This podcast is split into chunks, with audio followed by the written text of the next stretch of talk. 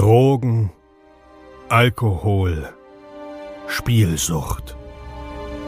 Wir alle leben in Sucht und Ordnung.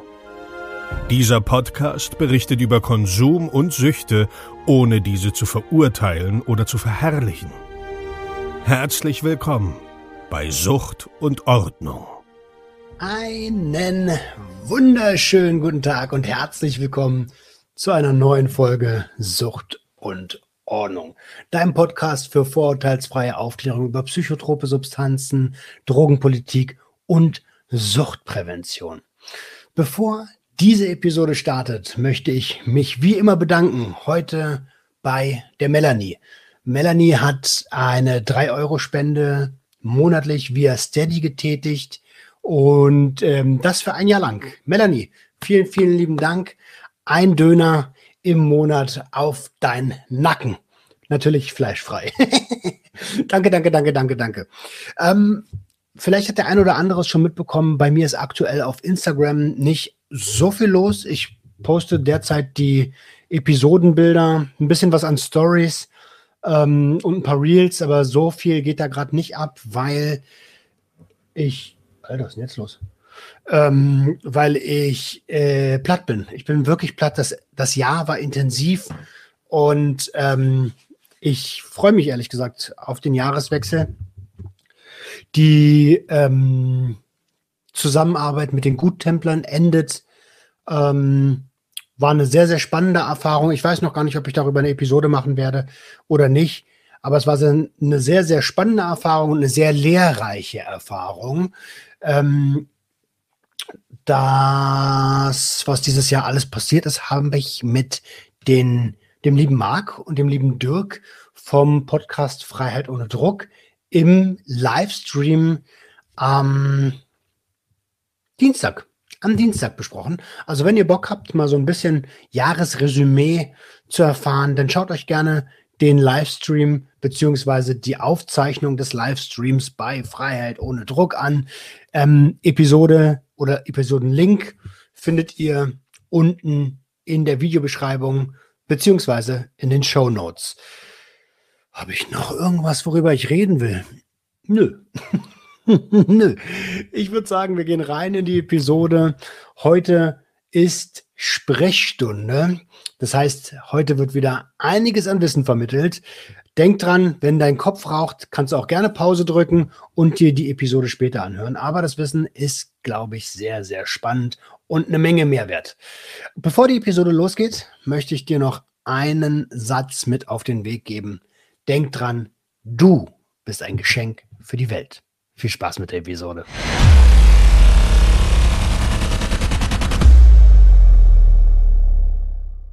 Einen wunderschönen guten Tag und herzlich willkommen zu einer neuen Episode Sucht und Ordnung. Und ihr seht schon, Dr. Alk Augen ist wieder am Stissel. Wir haben Sprechstundenzeit. Mein Lieber, schön, dass du da bist. Ja, hallo, schönen guten Tag zusammen, alle. Wie geht's dir?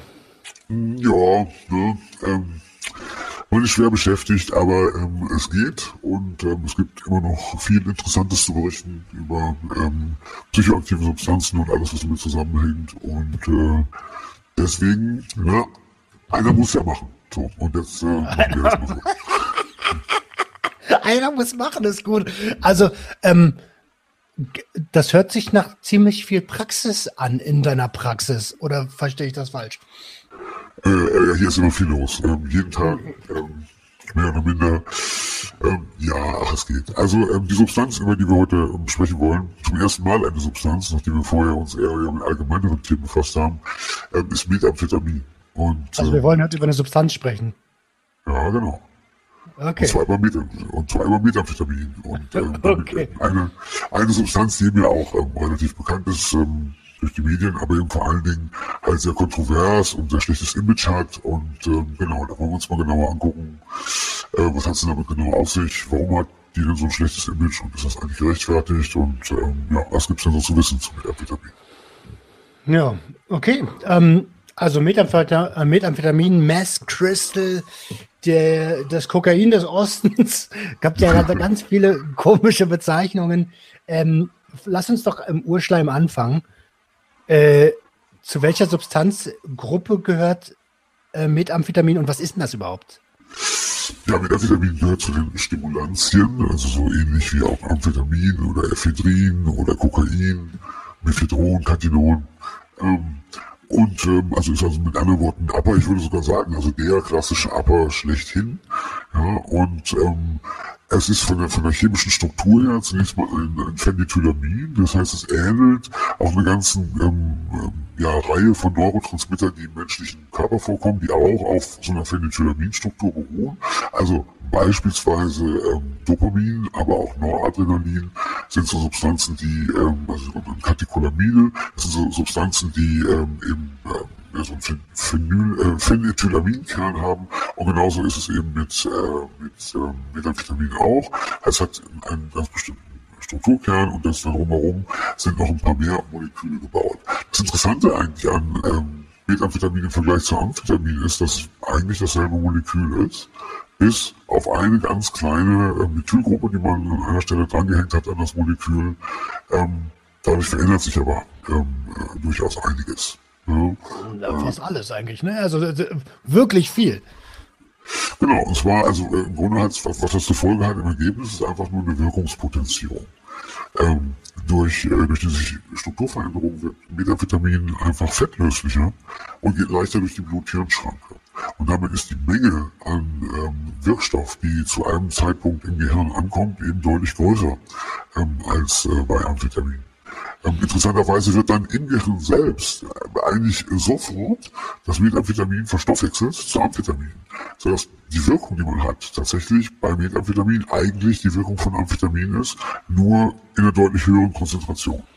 Okay, das wollte ich gerade fragen. Das heißt, wenn ich es richtig verstehe, ist einfach nur, ähm, wie du es ja auch gesagt hast, es kommt äh, einfacher durch die Blut-Hirn-Schranke und ist dann im, im im Gehirn wird es direkt Amphetamin und ist dann genau. im Prinzip ja. doch Amphetamin, nur pot viel potenter.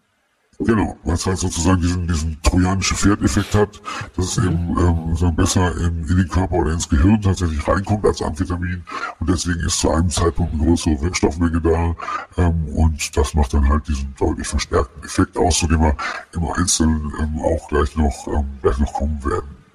Ähm, Jetzt ist es äh, bevor, lass uns mal, bevor wir so auf, auf Wirkungs, Wirkweisen und Wirkdauer und so, das interessiert mich alles brennt, aber ähm, ich würde vorher gerne noch mal ganz zu Beginn der Episode quasi sagen, ähm, für mich ist Methamphetamin Crystal, ich kenne es nur aus dem Fernsehen und aus dem Osten so und von Leuten, die das konsumiert haben. Ich habe selber nie konsumiert.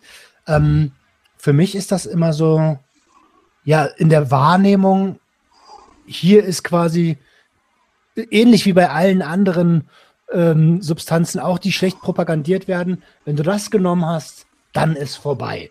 Ähm, wir, jetzt wissen wir aber aus den vorherigen Sprechstunden, dass das ja eigentlich Blödsinn ist, weil es immer eine Frage der Dosis ist. Ist Crystal oder ist Methamphetamin trotzdem gefährlicher? Ähm, ja, das ist eine, ein, ein weites Feld, würde ich mal sagen. Eine relativ komplexe Frage.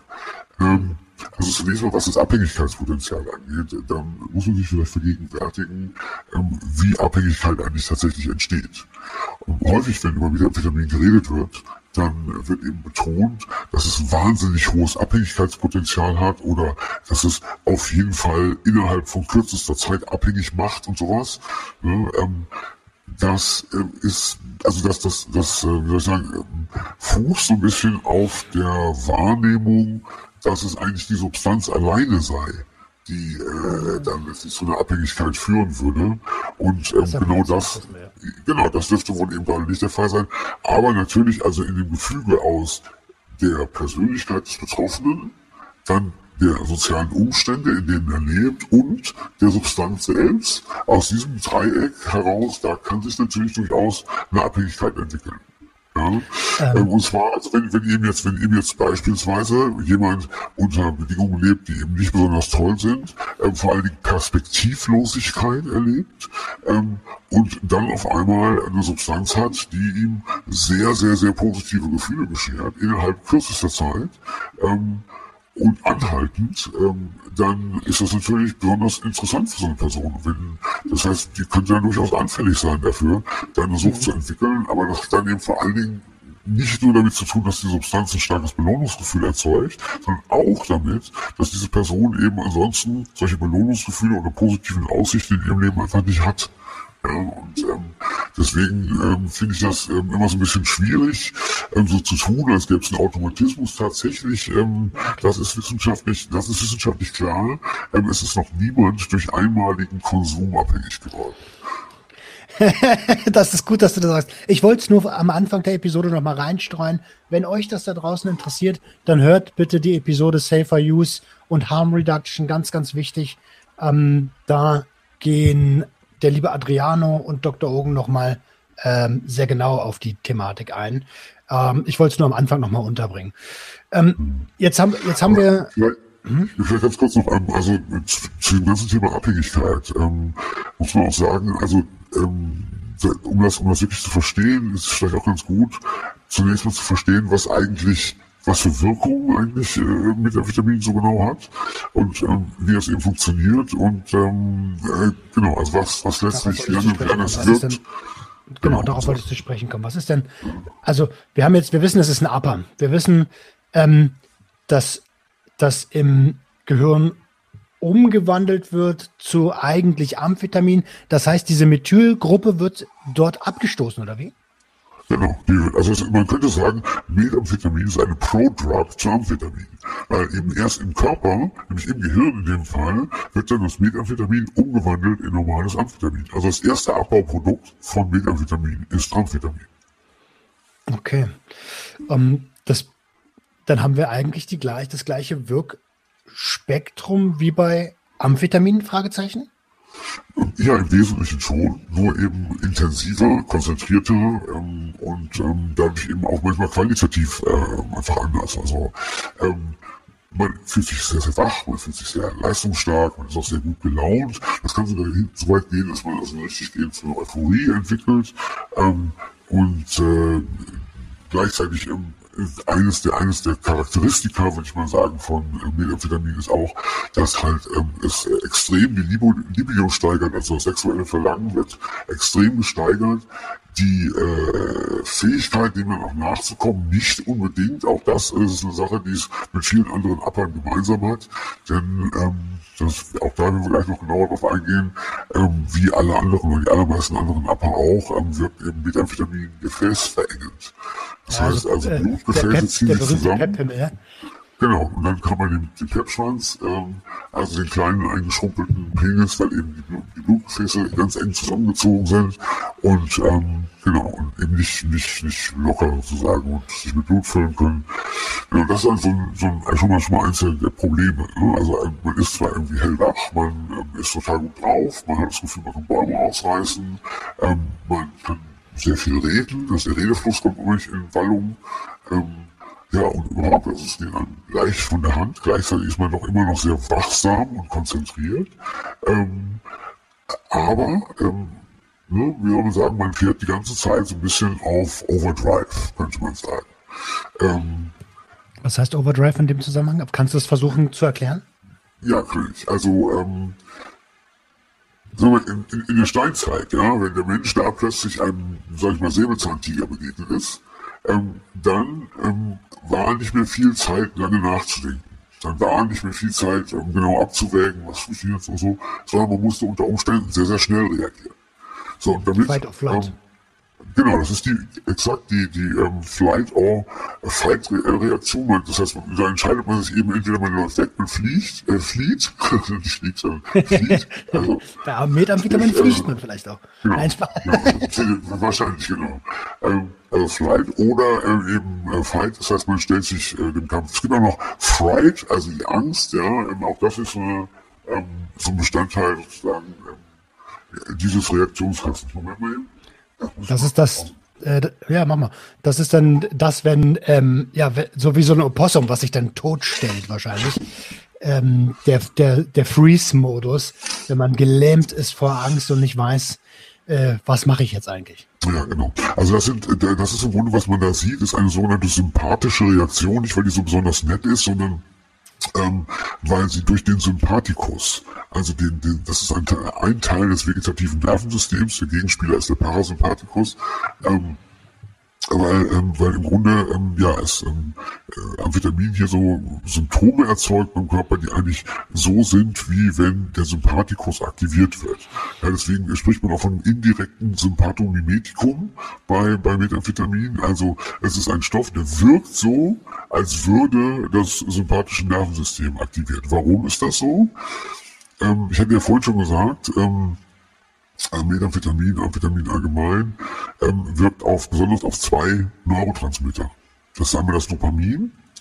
Und also das ist das Dopamin ist so das wichtigste, ich sag mal, Belohnungshormon, womit wir eben lernen, gut von richtig, äh, gut und richtig von äh, ähm, falsch zu unterscheiden also besonders wichtig eben auch fürs Lernen. Ne? Und also immer wenn so ein Dopaminstoß kommt, wird man belohnt ähm, und freut sich dann darüber. Und äh, deswegen manche Leute suchen die dann eben auch sehr stark diese Dopaminstöße.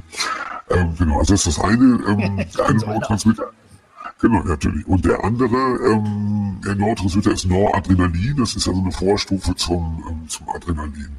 Ähm, und gerade dieses Noradrenalin, das ist eben verantwortlich auch bei, bei wenn, wenn der Sympathikus tatsächlich aktiviert wird, für diese ähm, Flight-or-Fight-Reaktion. Ja, da wird also alles Blut wird ähm, weg von den Extremitäten ähm, geleitet hin zu den inneren Organen. Ähm, man, die Aufmerksamkeit äh, konzentriert sich auf einen Punkt, könnte man sagen.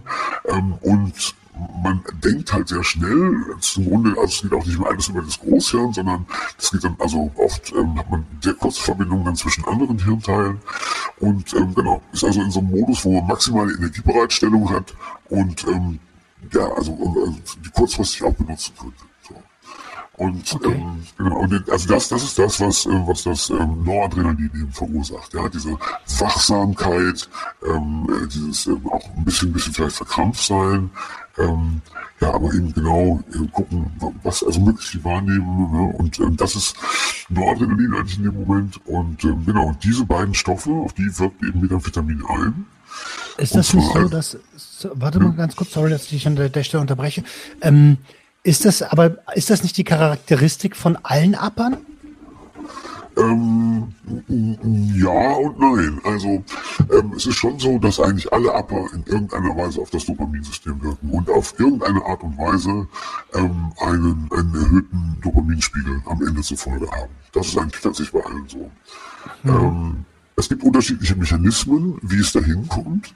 Ähm, bei Kokain beispielsweise ähm, funktioniert das so, dass ähm, nachdem äh, Dopamin in den synaptischen Spalt abgegeben wurde und nachdem es dann angedockt ist ähm, bei dem Rezeptor am anderen Ende des synaptischen Spalts, ähm, gibt es eigentlich ein sogenanntes Transporterprotein, also so ein Eiweiß, was sich das Kokain, dass das ähm, Dopamin wieder greift und zurückholt in die Präsynapse, also in die in den Teil von dem ursprünglich war das Dopamin ausgestoßen wurde, ähm, um es dann wieder einzulagern. Und Kokain hemmt dieses Transporterprotein, sodass sich auf diese Art und Weise nach und nach der ähm, synaptische Spalt eben mit Dopamin füllt. Bei also Wiederaufnahmehemmer. Genau, es ist ein sogenannter Wiederaufnahmehemmer und bei ähm, Methamphetamin ähm, ist es eben genau andersrum, das ist ein Releaser.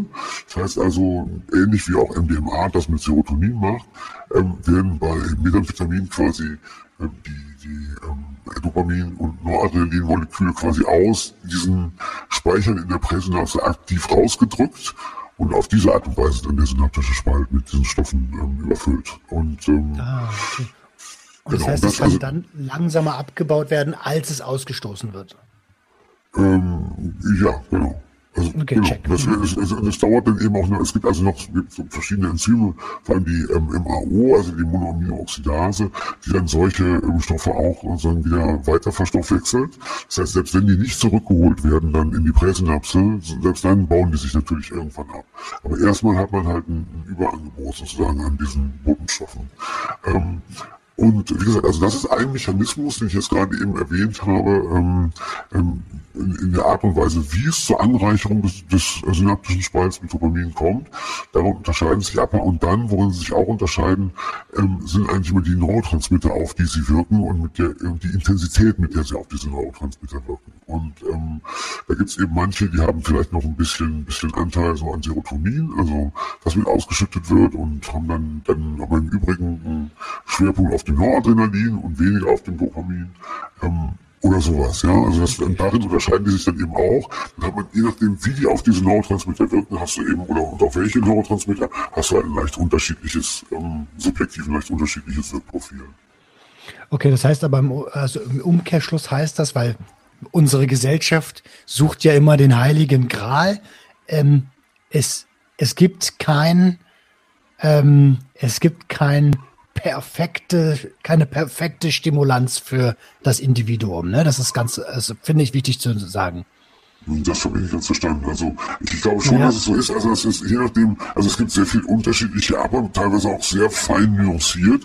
Und da gibt es dann schon für viele Leute etwas dabei. Aber ähm, das, das habe ich jetzt eben gerade trotzdem nicht ganz verstanden. Ja, ja, für viele Leute, also für jeden Einzelnen gibt es, der eine äh, mag Kokain mehr, der andere mag Amphetamin mehr, der andere mag Methamphetamin, was ja wieder zu Amphetamin äh, äh, verstoffwechselt wird, mehr. Mhm. Ich meine, gesellschaftlich suchen wir doch oft oder Menschen suchen doch oft nach dem einen Ding, was jetzt für immer ihr Leben bereichert. Ähm, das ist bei, bei Substanzen generell schwierig, aber äh, das wollte ich hier nur an der Stelle sagen. Es gibt keinen Stimulanz, was der heilige Gral ist, damit dein Leben besser wird. So, ne? Ich glaube, das gibt ehrlich gesagt ist bei kaum einer Droge so, ähm, dass sie der heilige Gral ist, äh, der dann irgendwie von sich aus mein Leben besser macht, indem ich die nehme oder was. Also genau. das glaube ich ist ja eh nicht so. Ne? Aber ähm, also es gibt sicherlich ähm, schon Substanzen, ähm, die, vor allem die Erfahrung selber ein bisschen mehr bringen als bei anderen. Aber ich glaube, wir schweifen an der Stelle ein kleines bisschen zu sehr ab.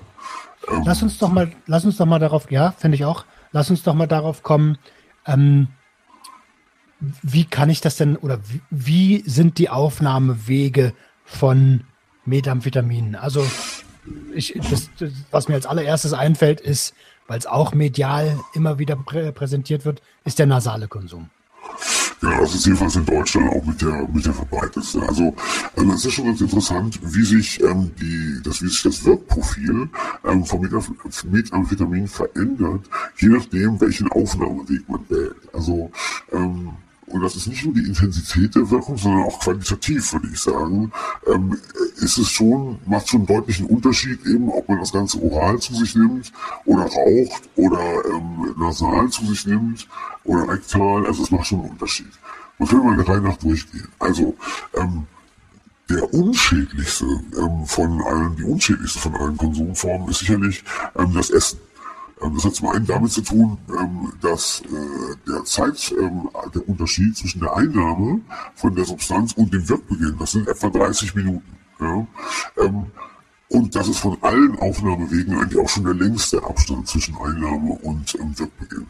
Und grundsätzlich kann man sagen, für die Entstehung von Abhängigkeit und für das Abhängigkeitspotenzial einer Substanz ist durchaus entscheidend, wie viel von der Substanz zu ähm, einem Zeitpunkt im Gehirn ankommt. Ja? Ähm, und ähm, ja, deswegen macht eben auch der Aufnahmeweg ähm, so einen riesengroßen Unterschied aus.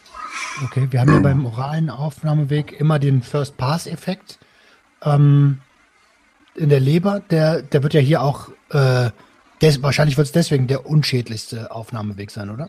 Genau, genau. Und weil man eben auch mit dem Magen und so weiter natürlich eben eine ganze Menge Filtersysteme erstmal vorgeschaltet hat, äh, die sicherstellen, dass da halt nichts wirklich Giftiges äh, ähm, reinkommt, sondern ähm, wenn, wenn also die Substanz jetzt wirklich richtig schlimm giftig wäre, dann wird man wird der Magen wahrscheinlich dafür sorgen, dass man halt sie durch Kotzen einfach wieder ausscheidet. Ja?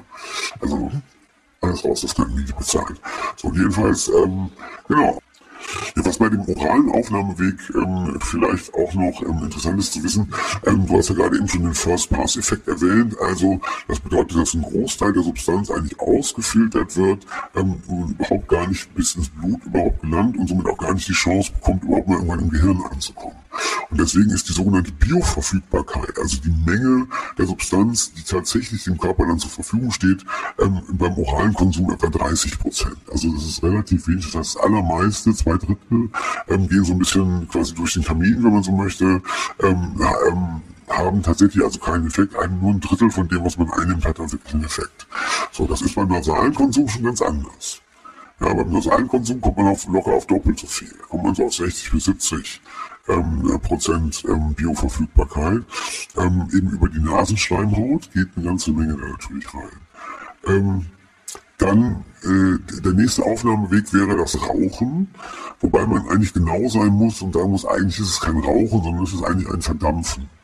Mhm. Ähm, Methamphetamin wird in so Ölpfeifen geraucht, also in so kleinen Glasröhrchen, die am Ende die so eine Kugel, rum, äh, genau, oder wie Stefan Fink, der Hexengott, sagen will, äh, eine Bubbel, ne? Nur eine Bubbel auch hier. Ähm, so jedenfalls der ähm, äh, Genau, also diese, diese Ölpfeifen, da tut man vorher eben so ein bisschen Methamphetamin rein, dann wird das im Feuerzeug unten drunter ähm, geschmolzen, wird erst flüssig und dann tritt es in eine gasförmige Phase über und diese gasförmige Phase, die inhaliert man dann.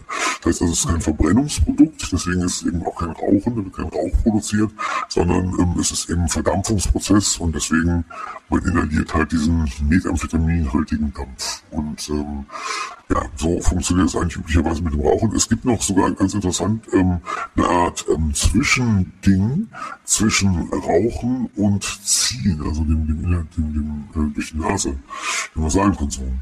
Und zwar nennt sich das Hot Railing.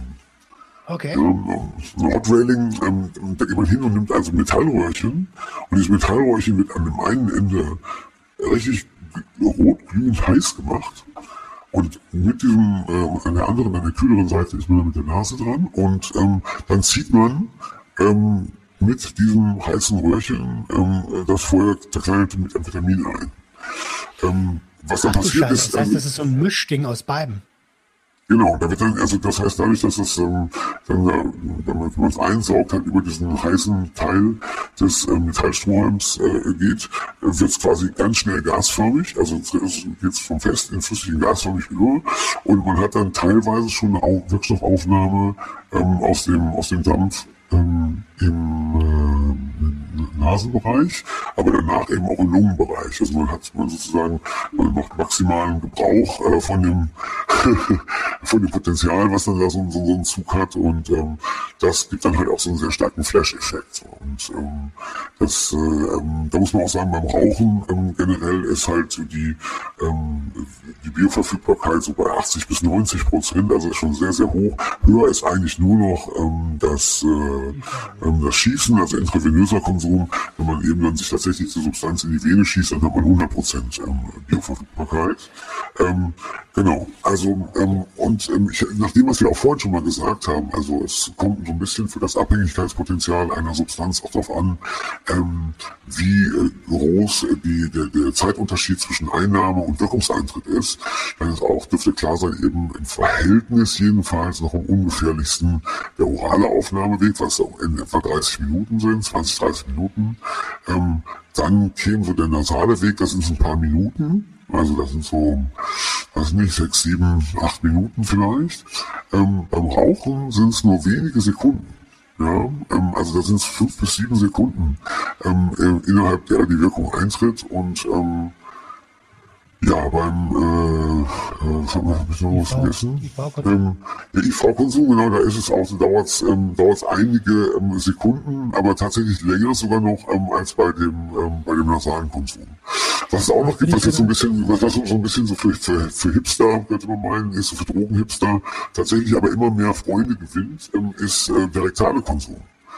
Ja, und dazu geht man normalerweise hin und Genau, und dann, dann geht man eben hin und ähm, äh, löst äh, dann die entsprechende Menge, die man konsumieren möchte, in destilliertem Wasser auf und zieht das dann mit so einer Einwegspritze auf, ohne Nadel natürlich, und ähm, injiziert sich das eben in den Enddarm. und dann wird über diese Darmschleimhaut... Mich würde an der Stelle interessieren, weil wir haben jetzt ähm, über die Aufwege, äh, Aufnahmewege gesprochen und über die Bioverfügbarkeit.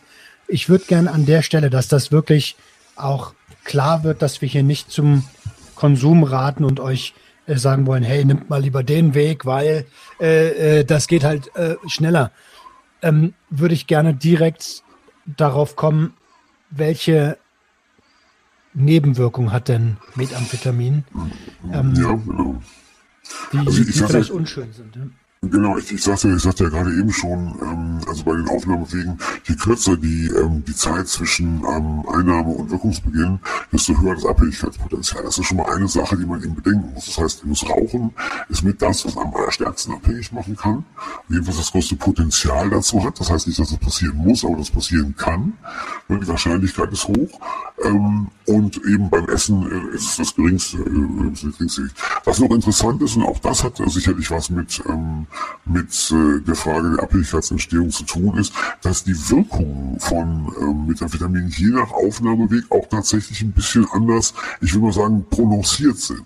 Also mhm. eine, eine, andere Wirkkomponente sozusagen tritt stärker zutage. Beim oralen Konsum ist es vor allen Dingen so, dass man sich einfach sehr, sehr stabil, sehr leistungsfähig, sehr leistungsbereit fühlt und also auch wirklich unbedingt irgendwie was machen möchte. Ähm, und ähm, ja, ansonsten irgendwie so ganz gut gelaunt ist. Das hält dann auch relativ lange an, das kann über den ganzen Tag anhalten, also 24 Stunden oder sogar noch mehr. Ähm, bei dem gerauchten, also dem, dem verdampften Konsum, da steht ganz anders und viel, viel stärker so ein euphorisches Element im Vordergrund. Also da eine extrem starke Euphorie, so dass man im Grinsen das Grinsen gar nicht mehr aus dem Sicht bekommt. Ähm, und eben gar nicht so sehr dieses, ähm, ja, ja, man ist so arbeitsbereit und will jetzt irgendwas tun oder so. Ähm, das ist bin ich nicht so deutlich im Vordergrund. Und beim, äh, beim, beim Beziehen ist es so ein bisschen dazwischen, würde ich sagen. Also das ist so, ein, so eine Mischform eigentlich aus den beiden vorhergenannten. Und ähm, ja, also das sind so, so Punkte, die finde ich äh, relativ wichtig. Also zu sehen, der Aufnahmeweg macht bei Crystal schon mal einen riesen Unterschied aus, ähm, ob, also wie hoch das Abhängigkeitspotenzial ist und eben auch ansonsten so das Potenzial, sich selber zu schädigen. Man braucht eben die Lunge und so weiter. Das auch das man beim oralen Konsum nicht. Ne? Wie, ähm, okay, jetzt sind wir beim bei dem Punkt Abhängigkeit, die oder Substanzgebrauchsstörung, die kannst du ja bei jeder Substanz also bei nahezu jeder, bei Psychedelika natürlich fast überhaupt nicht, aber bei Stimulantien generell entwickeln, wenn du affin dafür bist. Ähm, wie sieht es mit körperlichen Komponenten aus? Was kann, ähm, was kann äh, Methamphetamin für, für schädliche Nebenwirkungen haben, wenn man ein gefährliches Konsummuster an den Tag legt? Ähm, ja, äh, diese Wirkungen sind sehr, sehr vielfältig. Also das Schadpotenzial für die Person, die das äh, macht, die das betreibt mit dem Methamphetamin, ist wirklich extrem hoch. Und das kam auch mal ganz gut raus in dieser ähm, Untersuchung, die ähm, Dr. David Nutt gemacht hat, ist vielleicht zum einen oder anderen bekannt, ähm, zur sozusagen ähm, verobjektivierten Gefährlichkeit von ähm, Substanzen, wo er versucht hat, na, also 20 Kriterien oder so pro Substanz zu definieren. Ähm, also was wie, wie ähm, eigenschädigendes Verhalten, fremdschädigendes Verhalten, ähm, Verhalten, was ähm, unmittelbare, enge soziale Gruppen wie die Familie zum Beispiel stört und so weiter und so fort. Also im Grunde, man könnte sagen, er hat die Gesamtkosten sozusagen von Drogen für den Einzelnen und für die Allgemeinheit versucht zu bilanzieren und danach eine Ordnung zu machen, ähm, nach dieser Gefährlichkeit. Und da mhm. bekommt der Alkohol kommt er bekanntermaßen am schlechtesten weg. Aber ähm, Methamphetamin ist dann auch immer eine der Substanzen, die dann vorne auf, ich weiß nicht, den ersten drei oder ersten vier Plätzen mit dabei sind. Ähm, und ähm, wenn man dann mal näher hinguckt, dann äh, stellt man also fest, dass da eigentlich wenig Fremdschädigungspotenzial da ist, aber eben vor allen Dingen Eigenschädigungspotenzial.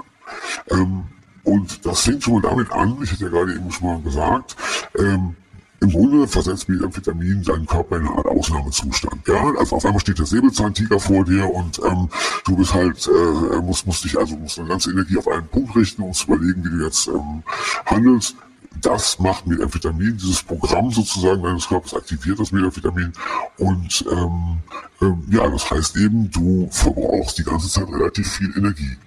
Ne? Und du hast also relativ viel Stoffwechsel. Das heißt, du verbrauchst auch sehr viel von den ganzen Komponenten, die der Körper braucht, um ähm, Kaskadereaktionen zu machen, also um ein, eine Substanz in, in, eine andere umzuwandeln. Ähm, und das bedeutet eben, man verbraucht ähm, sehr viel Nährstoffe, sehr viel ähm, ähm, Salze vor allen Dingen. Also äh, es geht sehr auf den Elektrolythaushalt, wenn man das macht. Mhm. Man, man verliert Vitamine, Vitamine natürlich relativ viel, Spurenelemente und ähm, also es gibt eben eine ganze Menge an Substanzen, die man verliert und dadurch, dass man sie verliert, stehen dann für normale Funktionen im Körper nicht mehr zur Verfügung. Also wenn dann plötzlich kein Magnesium mehr da ist, dann kann es eben sein, dass das Bein anfängt zu krampfen, zum Beispiel. Ja.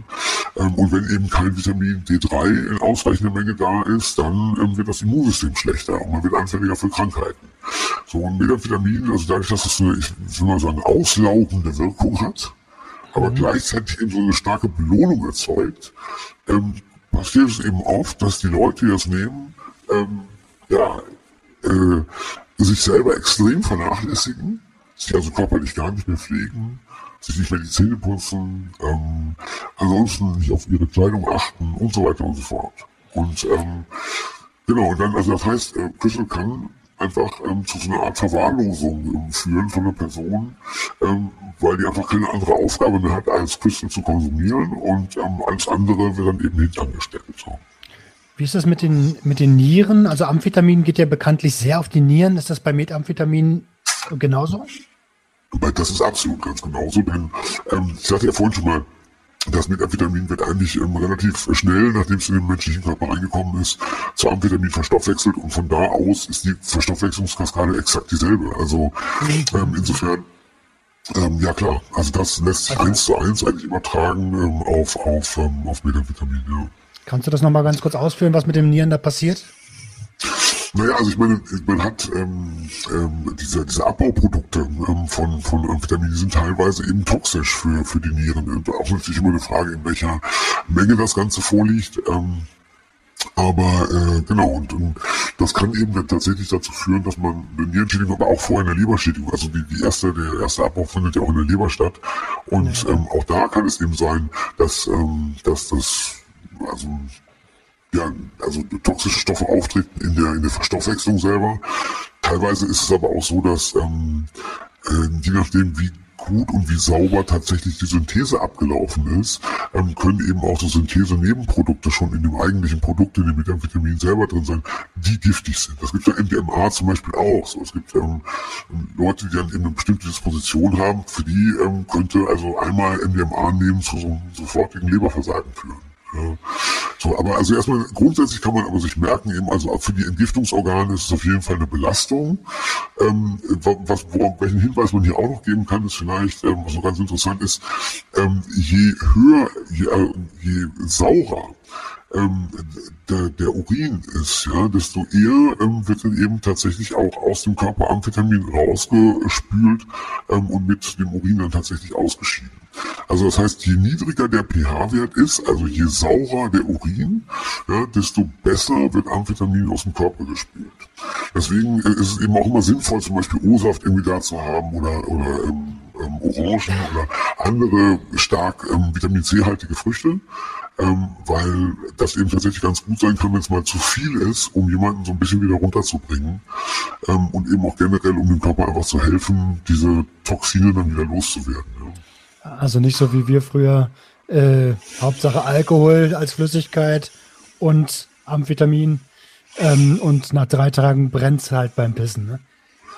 Äh, genau, das hört sich so nach dem, nach dem schlechtesten äh, denkbaren ähm, äh, Weg an, den man da so einschlagen kann. Also vor allen Dingen, weil, weil dann ja auch, also Alkohol wirkt ja auch dehydrierend und ähm, äh, Methamphetamin eben führt auch sehr dazu, dass man einen sehr trockenen Mund kriegt und überhaupt also die Flüssigkeitsvorräte des Körpers angegriffen werden. Deswegen sollte man auf jeden Fall auch mal viel trinken, äh, nur eben eigentlich nicht unbedingt Alkohol, ähm, weil eben Alkohol auch wieder, das, das ist dann noch ein anderes Thema, ähm, im, im Zusammenwirken mit dem Methamphetamin dazu führen kann, dass diese Neurotoxizität, das ist auch so ein Schlagwort, was man so beim Methamphetamin immer wieder hört, also die Neurotoxizität von Methamphetamin auch sogar ähm, intensiviert und deswegen ähm, sollte man das vielleicht eher äh, nicht machen. Klar, ganz äh, klipp und klaren Beweis dafür übrigens, dass jetzt Alkohol und Methamphetamin ähm, beziehungsweise Alkohol und noch MDMA zusammen so wahnsinnig schädlich wären.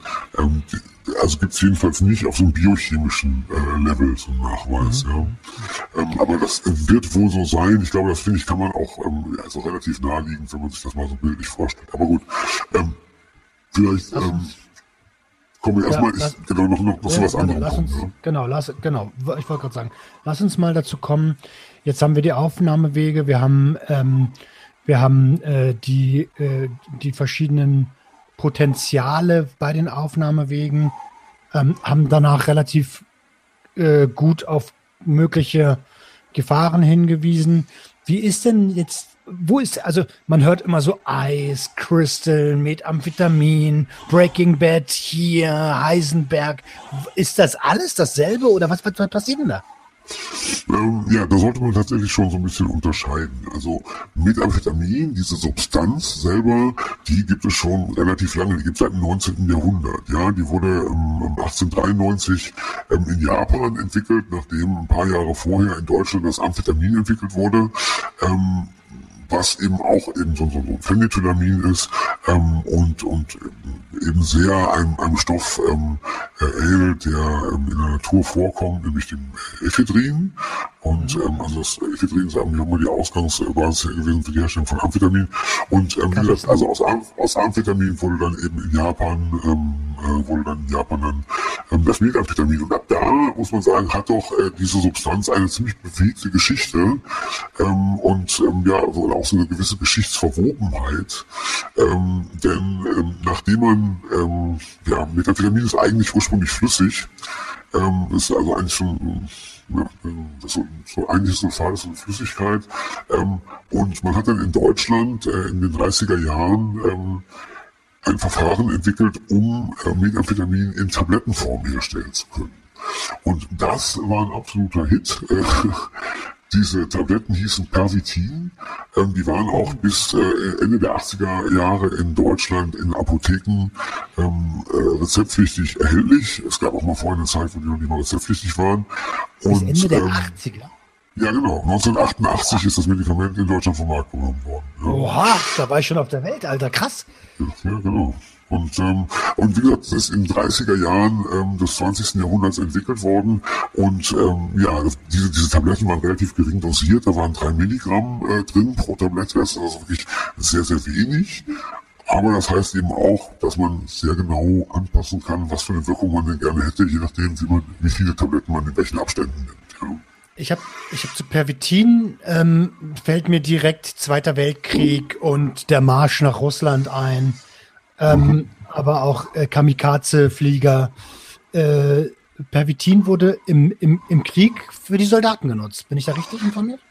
Absolut, genau. Also ich meine, das ist ja auch irgendwo naheliegend, wenn man diese Wirkung, Leistungssteigerung, ähm, auch eine gewisse Aggressivitätssteigerung ähm, und so, äh, wenn man das sieht, das passt natürlich irgendwie ganz gut auch zum, zum Krieg, ähm, würde ich sagen. Ähm, und äh, genau, also man hat, äh, man hat eben ausprobiert, sozusagen könnte man nicht erreichen mit, mit Pervitin, dass die Soldaten noch viel leistungsfähiger sind, dass sie noch ausdauernder marschieren können, dass die, ähm, äh, die, die Flieger eben äh, noch, noch einen Tag länger fliegen können, ohne ähm, dass die Gefahr besteht, dass sie irgendwie ein Flugzeug abstürzen und so weiter und so fort. Und ähm, entsprechend war es dann so, dass dieses Pervitin ähm, in die Standardverpflegung eigentlich von, von allen Wehrmachtssoldaten gekommen ist und eben speziell auch nochmal ähm, in äh, die von den den, von den Fliegern und von den Panzergrenadieren. Und, ähm, die berühmte Panzerschokolade, ne? Die Panzerschokolade oder, oder auch das Flieger. Ja, und, oder auch das Fliegermarzipan, das ist äh, genau das Gleiche. Das waren also, äh, in, in dem Bereich spielte das eine große Rolle und ja, anfangs fanden das auch viele ganz toll. Dann wie das also häufig auch so ist, das Mittel hilft dann plötzlich gegen alles, ja, also gegen eingewachsene Nägel, ähm, gegen schlechte Laune, gegen äh, was weiß ich. Ähm, es gab allerdings auch immer schon, es gab also auch im Dritten Reich dann Leute, die wirklich äh, davor gewarnt haben, vor dem Backlash, der da kommen wird, und der ist dann eben auch gekommen. Also Damals, wie gesagt, konnte man das einfach so kaufen. Das war in Nahrungsmitteln, in Genussmitteln, eigentlich für Schokolade und so mit drin. Ähm, und das musste quasi schief gehen, ähm, denn da haben eben sich relativ viele Abhängigkeiten entwickelt. Und wie das eben so ist, wenn man die ganze Zeit mit dem Körper auf Hochtouren läuft, irgendwann kommt der Punkt, da macht er eben nicht mehr mit und ähm, dann kippt man eben um. Ne? Und also solche Fälle haben sich dann eben auch gehäuft, dass das Leute eben einfach wirklich ernsthafte äh, gesundheitliche Probleme bekommen haben aufgrund ihres Methamphetaminkonsums. Ich würde gerne an der Stelle Folgendes einbringen, weil jetzt kann ich mir vorstellen, dass an dieser Stelle Stimmen laut werden könnten, die sagen, seht ihr, wir haben es doch immer gesagt, Drogen sind schlecht. Und da gibt es diese berühmte Hufeisentheorie, ne? der, der, die totale ähm, äh, Prohibition und die totale Verherrlichung sind beide mega schädlich. Ne? Und ähm, jedes jede Substanz, die irgendwann mal auf den Markt geschmissen wurde, ob das jetzt äh, Pervitin, Heroin, Kokain war, das sind ja alles äh, Produkte, die alle mal frei verkäuflich waren, die wurden einfach so auf den Markt geschmissen und als Wundermittel verkauft. Und das ist natürlich dann ein falsches Konsummuster, was die Leute nicht beigebracht bekommen haben. Ähm, also an der Stelle, es liegt nicht an der Substanz, es liegt an der Herangehensweise. Ne? Ja, und es, ich glaube, ganz wesentlich, eine ganz wesentliche Rolle spielt auch immer, ob man solche Arten von Wirkungen eigentlich bereits kennt und damit mhm. umgehen kann oder eben nicht. Ja, ähm, also das, das glaube ich, ist sehr wesentlich. Also wenn man noch nie einen Upper gehabt hat und auch diese verhaltensverstärkende Wirkung nicht kennt und auch den Sog, sage ich mal, den so den, den diese verhaltensverstärkende Wirkung macht, ähm, dann kann das schon mal so sein, dass äh, ja, dass, dass, dass diese Wirkung einem halt überrascht und, und wahnsinnig gut gefällt und man der irgendwie hilflos ausgeliefert ist. Ne? Aber wenn, wenn man aber sowas schon mal erlebt hat, so dann relativiert sich irgendwie auch vieles. Ähm, also da ähm, in der Tat, ähm, finde ich, muss man so ein bisschen, äh, muss man vielleicht so ein bisschen ja, relativieren. Ja, ähm, jetzt waren wir gerade in der, in der Kriegszeit, Pervitin, das haben ja sogar die Hausfrauen bekommen, ne? Hausfrauen, äh, Schokolade, ne, wie hieß das? Ja, genau, also so, so Pralinen waren das so, meine ich so, ne? Also diese Hausfrauen-Schokolade, die, also die, ähm, dann auch dazu führen sollten, dass die Hausarbeit halt ein bisschen leichter von der Hand geht und, und eben die alltäglichen Tätigkeiten und dass man generell irgendwie besser, ein bisschen besser drauf ist und so. Und es also wurde tatsächlich dann doch zu einem, zu einem Massenphänomen äh, im Dritten Reich, eben mit ernsthaften gesundheitlichen Auswirkungen äh, für, für viele Leute. Denn, ähm, wie gesagt, ne, wir hatten ja vorhin schon über das Abhängigkeitspotenzial gesprochen. Ein anderes ähm, ist, äh, was man eben auch noch mal ansprechen sollte, ist die, die Toxizität, also die Giftigkeit ähm, von äh, Methamphetamin. Auch da, das finde ich, finde ich tatsächlich einen ziemlich interessanten Punkt, wenn man sich damit befasst. Ähm, also häufig wird es so dargestellt, als sei Methamphetamin als solches äh, definitiv neurotoxisch. Also als würde es auf jeden Fall ähm, bestimmte Neuronen, bestimmte Nerven, nämlich solche, die eben auf Dopamin laufen, ähm, irreversibel schädigen, sodass man also mit diesen Neuronen später nicht mehr richtig denken kann. Ja? Ähm, und äh, die Frage ist aber, ist das tatsächlich so?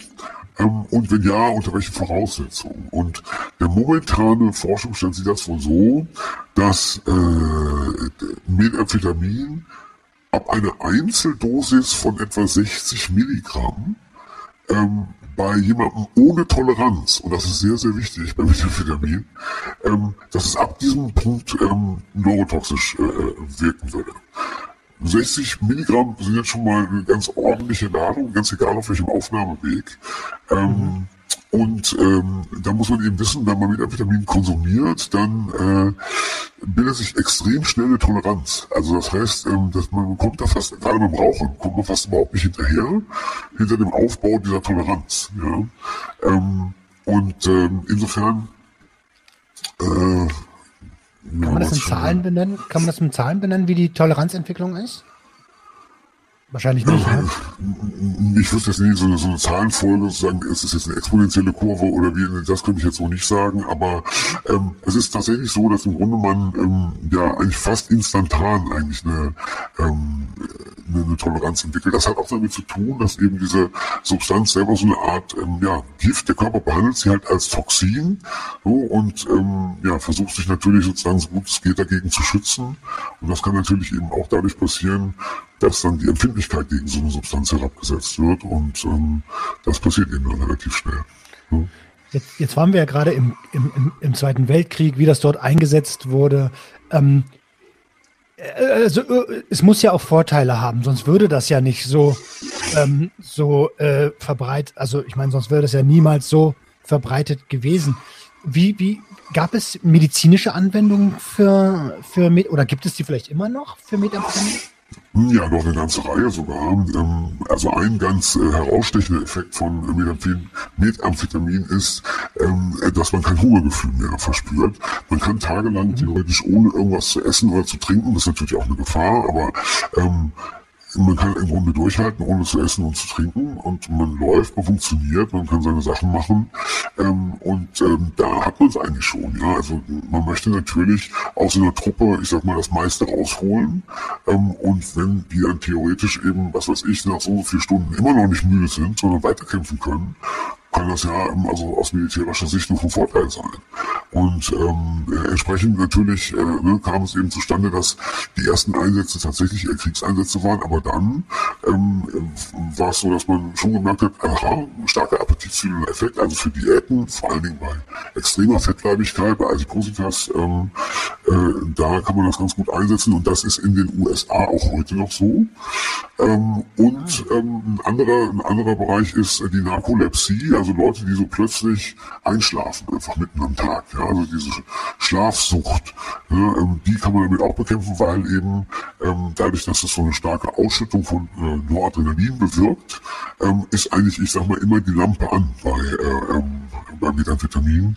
Man kann dann eigentlich auch kaum schlafen, so, weil, weil eben, weil man so einen hohen Noradrenalinpegel hat. Ich habe irgendwie bei, bei, bei Narkolepsie, ich weiß nicht, ob ich ja gerade auf dem falschen Dampfer bin, aber das, als erstes kam mir Lyriker in den Kopf. Ist das, ist das richtig? Ähm, ja, Lyrica, also äh, äh, Lyrica ist ja so im Pregabalin. Ähm, das mhm. ist auch so eine, wir, mit, mit GABA verwandte Substanz, die man so bei, bei so ähm, Nervenschmerzen ähm, teilweise einsetzt.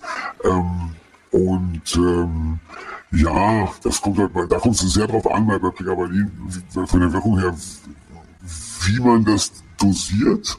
Also da muss man im Grunde zu Freizeitzwecken wird da, glaube ich, so eine Tagesdosis auf einmal genommen. Ähm, und dann hat das gewisse psychoaktive Effekte. Ähm, ein bisschen lustig und so, aber ähm, äh, ja genau, eigentlich, ähm, wenn man es medizinisch anwendet und das über den Tag streckt, so, dann hat man eigentlich keine besonderen, äh, besonderen Effekte. Aber das ist auch so, so ein Bereich, also ähm, Medikamentenmissbrauch, den ich so ein bisschen grenzwertig finde. Ja. ja. Ja, also da muss ja, muss ja jeder für sich selber entscheiden, wenn er sich ja, im Voraus ausreichend informiert hat. Ähm, genau. Gibt es noch weitere medizinische Verwendungen für Methamphetamin, außer jetzt der, ähm, das, das, die Funktionalität die, äh, äh und das verminderte Hungergefühl? Ähm, nee, das sind schon so die, die wichtigsten medizinischen ähm, Anwendungsbereiche.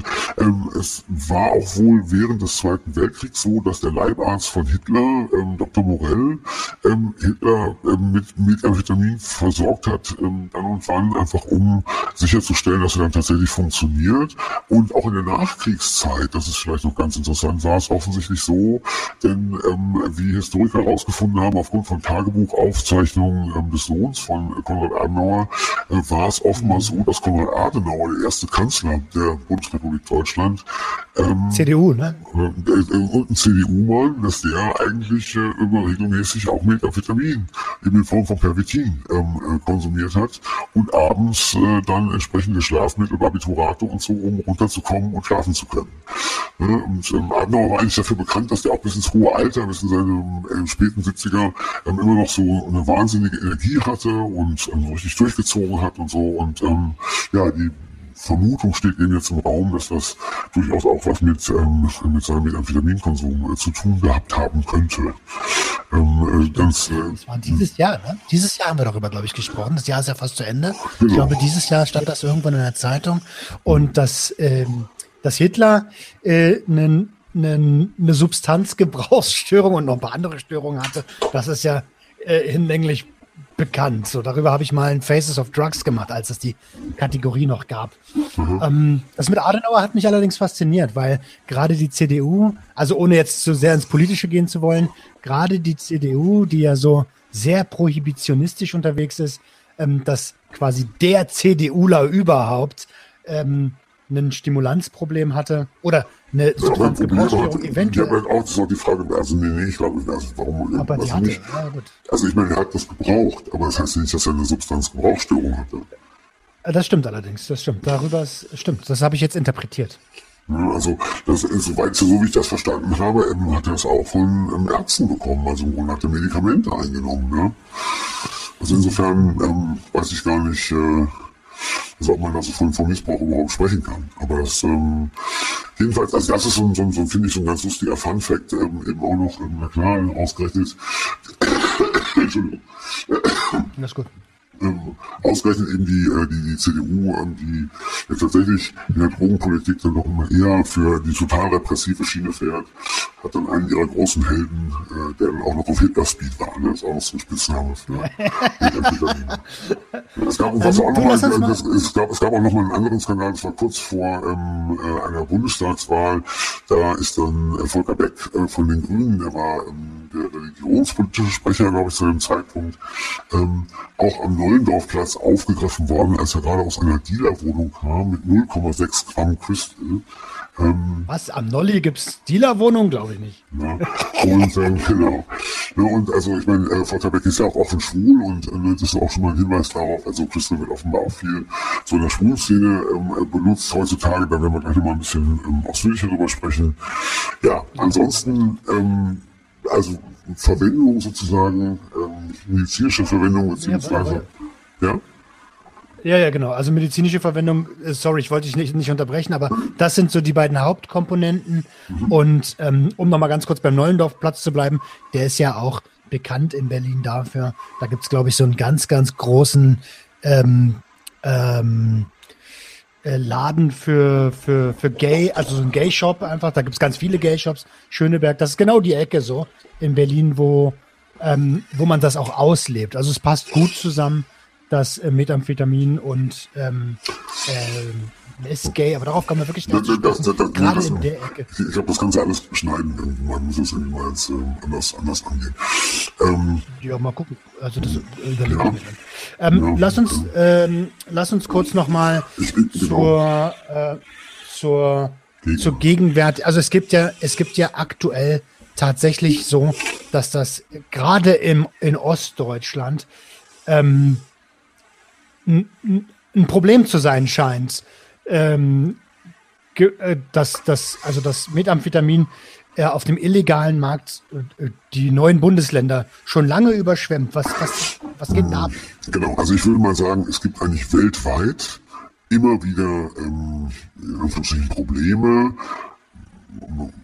manche würden sagen Epidemien ähm, mit äh, Crystal Meth. Ähm, ähm, und also einiges ist auch sehr bekannt, also in den USA beispielsweise, was auch Crank genannt wird, ähm, da hat äh, Methamphetamin eigentlich neben dieser Opioidkrise gab es auch immer stets diese äh, Methamphetaminkrise. Das ist da wahnsinnig verbreitet. Da ist das Rauchen auch sehr viel verbreiteter, als ähm, das bei uns der Fall ist. Ähm, das natürlich auch zu einem anderen Abhängigkeitsmuster ähm, führt.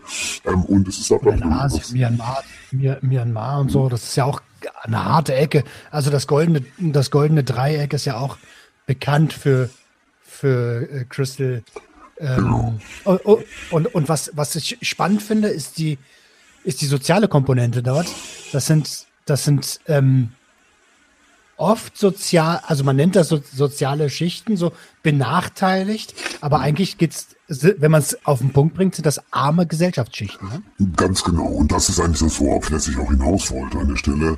Ähm, wenn man sich das anschaut in den USA, welche Leute denn dann tatsächlich, sagen wir mal, ähm, also nicht nur ähm, äh, mit Vitamin abhängig werden, sondern auch problematisch ähm, dabei leben und so. Also das heißt, sie begehen Straftaten oder ähm, sind so nachlässig, dass sie in sich selber ähm, schädigen und so weiter. Das sind in der Regel Leute aus sehr armen. Gesellschaftsschichten. Ähm, die gehen dann eben auch so weit, um dieses Meth ähm, herzustellen, ähm, benutzen die, äh, was weiß ich, Teile aus äh, Batterien und ähm, teilweise aus Haus, äh, also bestimmte Haushaltschemikalien und so, die dann zusammengemischt werden in so einer Flasche, die man dann schütteln muss und ähm, immer wieder so vorsichtig ähm, so ja, also von Reaktionen stammende Dämpfe ablassen muss, damit das Ganze nicht explodiert. Ist wahnsinnig gefährlich und natürlich hat man da wahnsinnig viele Rückstände auch drin aus den Haushaltschemikalien, aus den Batterien und so weiter. Und dadurch ist das natürlich extrem gesundheitsschädlich. Ist aber eben etwas Typisches, was am unteren Ende der Gesellschaft, wo die kein Geld haben für irgendwas anderes, um sich zu berauschen, da wird das dann so ähm, gemacht, so ähnlich wie das mit dem Krokodil in, in ähm, Russland der Fall ist. Ja, so, so besonders Des arme Leute. Genau, wo dann eben also schlecht hergestelltes Desomorphin, verunreinigtes Desomorphin ähm, genommen wird. Und das ist ja diese Verunreinigung verursachen dann ja diese, diese offenen Hautstellen und so weiter. Und so ähnlich ist es bei dem Shake and Bake Meth eben auch. Das ist so Shake and Bake Meth, finde ich, ist das Sinnbild eigentlich für ähm, ja diese diese eine Gesellschaft ohne Solidarität, wo Leute einfach durch so ein, durch so ein, durch so ein soziales Raster eben fallen können, wenn sie Pech haben, wenn sie mal eine falsche Entscheidung getroffen haben im Leben ähm, und dann auch nicht mehr rauskommen. Ja. Und ähm, also das finde ich, dafür steht wirklich so dieses Shake and Bake Mess, das ist so, so absolut ähm, Endstation eigentlich. Also dann, wenn man das regelmäßig nimmt, dann wird man auch nicht wahnsinnig alt werden. Ja. Ähm, in, in, du, du hast ja selber schon so gesagt, in, in Thailand gab es das, das ja eben auch, ja Bar heißt das da, ähm, das ist auch noch mit ein bisschen Koffein, glaube ich, wird das äh, ähm, noch gemischt und ähm, auch da sind es eben vor allen Dingen solche ähm, Gesellschaftsschichten, die eben sehr viel arbeiten müssen, die sehr lange wach bleiben müssen, ähm, die dann eben äh, als erstes ähm, auf äh, sowas zurückgreifen. Ne? Ähm, in, dann, was natürlich auch eine ganz wesentliche Rolle spielt, sind die Perspektiven, die Leute haben. In Griechenland war es so, dass dann eben nach der Finanzkrise, wo eigentlich es so aussah, dass für viele eigentlich ihr Leben nicht weitergeht, dass sie im Grunde alles verloren haben und so, ähm, hat sich äh, da auch eine Variante von äh, Methamphetamin ähm, breit gemacht, die sehr populär geworden ist, die Sisa genannt wird. Und ähm, die eben auch ähm, ja gerade bei den Leuten, die eben durch die Krise alles verloren haben, ähm, äh, dann besonders angeschlagen ist und ähm, das sind also alles so Beispiele dafür, ne, wo man sieht, aha, also die Leute, den Leuten geht's entweder nicht gut, die haben also ein hartes Leben und möchten offenbar damit besser klarkommen, oder sie haben halt einfach keine Perspektiven, wie es weitergehen soll. Und ähm, weil sie die nicht haben, holen sie sich halt diese fehlenden Glücksgefühle, die man eigentlich dadurch erreicht, dass man sich ein Ziel setzt und das dann eben durchführt und das Ziel erreicht, ja. Ähm, das holen sich dann eben mit ähm, solchen ähm, Stimulantien. Und ich glaube, das, das ist auch ganz genau die Antwort auf deine Frage ähm, Ostdeutschland. Ähm, also ähm, tatsächlich ist es so, dass eben gerade in, in den Anrainerstaaten ähm, zu Tschechien, ähm, also Bayern und Thüringen vor allen Dingen, da hat man verbreitet äh, unter jungen Menschen ein Methamphetaminproblem. Viel verbreiteter als hier. Das hat eben zum einen damit zu tun, dass viel, also zumindest bisher und früher, ähm, von dem Methamphetamin aus äh, Tschechien kam. Womit das zu tun hatte, kann ich gleich noch kurz, kurz zu sagen. Aber jedenfalls ähm, äh, war eben im Grenzgebiet einfach das auch zu einem relativ günstigen Preis ähm, verfügbar. Aber dann äh, waren es eben auch oft irgendwelche Kids auf Dörfern, wo einfach gar nichts los ist und wo die schlicht und ergreifend auch keine, keine Perspektive haben. Und dann fängst du halt an, so einen Unsinn zu machen. Und mit 15 Crystal zu rauchen oder so.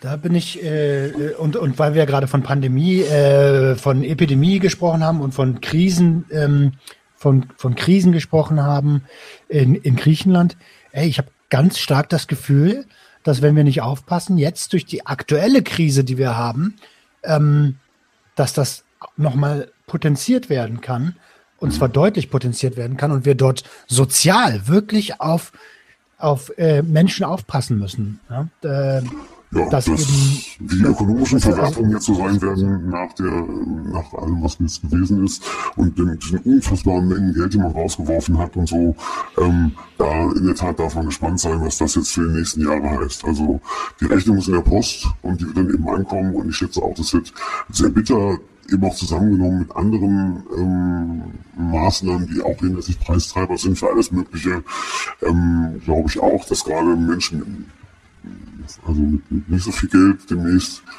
arge Probleme kriegen könnten und was das dann für unsere Gesellschaft heißt.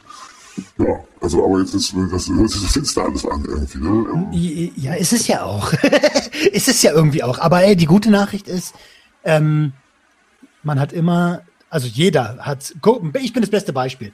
Ich habe es 21 Jahre lang richtig in die falsche Richtung getrieben und ähm, habe irgendwann gemerkt, ey, ich habe ein Ziel, ich will so nicht mehr leben. Ja, aber war das, wenn das so, Entschuldigung, mal fragen darf, aber das war bei dir auch so ähm, in den Zeiten, wo du ähm, da auf diesen Dörfern in Brandenburg gelebt hast, ne? Da ja, war noch auch, Berlin, also da war doch aber, aber in diesen Dörfern in Brandenburg, da war doch dann auch eigentlich so irgendwo nichts los, was soll man hier eigentlich machen? Mhm. Und, und dann macht man sich halt irgendwie breit, oder nicht? Ja, das hat halt, das hat, das hat viel mit, äh, ja, hat, aber es hat viel mehr mit Perspektivlosigkeit ähm, als alleingelassener Jugendlicher zu tun. Mhm. Gar nicht mal mit der, mit der, mit dem Ort an sich. In Berlin wäre es genauso passiert, weil ich wurde ja auch hier genauso allein gelassen von, ähm, ich nenne das mal von Älteren, ja, nicht unbedingt nur meine Familie, sondern auch, es gibt ja auch Vereine oder, oder so oder Jugendclubs oder was, wo es auch eine verantwortliche Verantwortung für, für junge Menschen gibt. Ähm, und die einfach nicht so richtig wahrgenommen wurde und ich mich auch nicht abgeholt gefühlt hätte. Also ich glaube, dieses, diese, diese soziale Komponente ist, glaube ich, der Hauptpunkt bei mir gewesen. Mhm.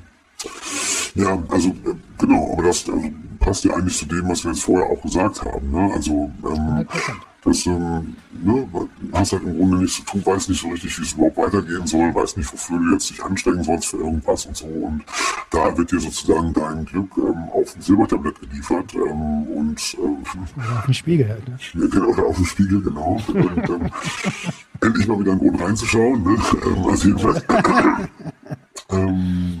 genau, aber dann so, so entwickeln sich solche äh, Dinge eben, also aus, äh, ähm, aus Perspektivlosigkeit. Es gibt übrigens ganz interessant von ähm, Professor Dr. Karl Hart, auch so ein Neurowissenschaftler, der ähm, ähm, mit seinem Team ähm, auch Untersuchungen gemacht hat ähm, zu ähm, ähm, Math und auch zu Crack, ja, ähm, wo die gesagt haben zu Leuten, okay, du kannst hier, du kannst hier so ein Stück Math haben oder 5 Dollar.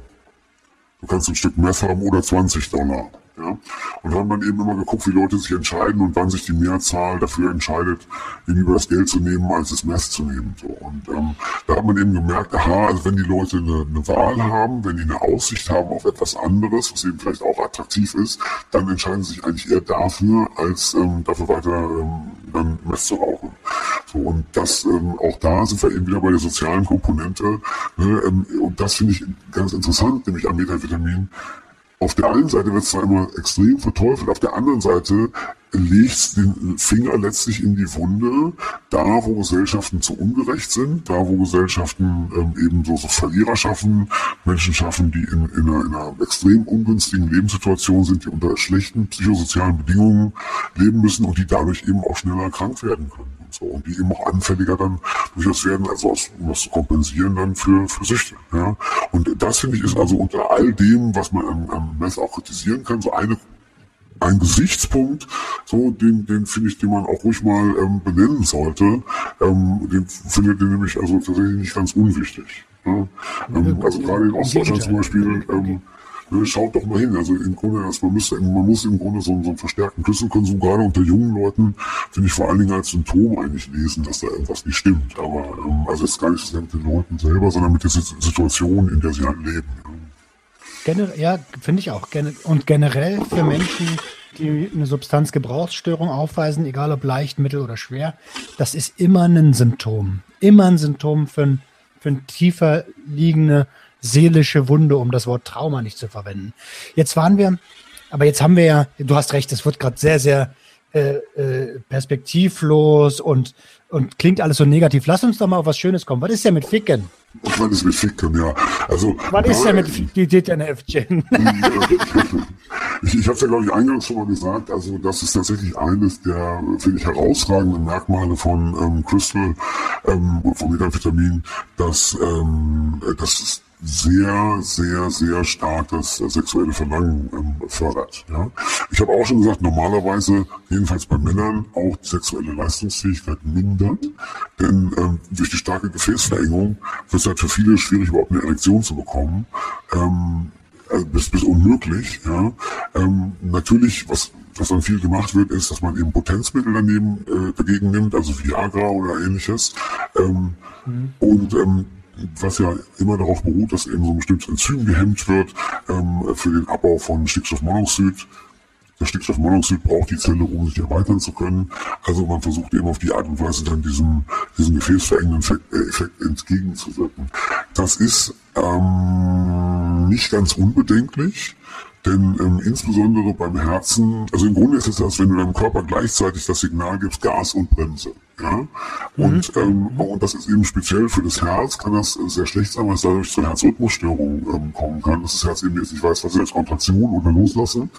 Ja? Und ähm, genau, deswegen ähm, ist wie bei also Opioiden also, und Stimulantien, ne? Also die Mischung ist halt recht scheiße. Genau, also immer alles, was, was äh, down und also was ist diese ähm, ähm, PD5-Hämmer machen, also die ähm, diese Potenzmittel, ähm, letztlich äh, bewirken die halt eine Erweiterung der Blutgefäße, während ähm, eben das Methamphetamin oder genau genommen, dass durch das Methamphetamin mehr ausgeschüttete Noradrenalin dazu führt, dass, dass, dass die Gefäße sich eben stark verengen und ähm, ja, eben widersprüchliche Botschaften sozusagen ankommen. Und da kann es eben schon mal sein, dass das Herz aus dem Takt kommt, dass es durcheinander kommt und ähm, das kann dann sogar auch unter Umständen tödliche Folgen haben. Also das äh, ist, äh, ist eigentlich nicht so schön.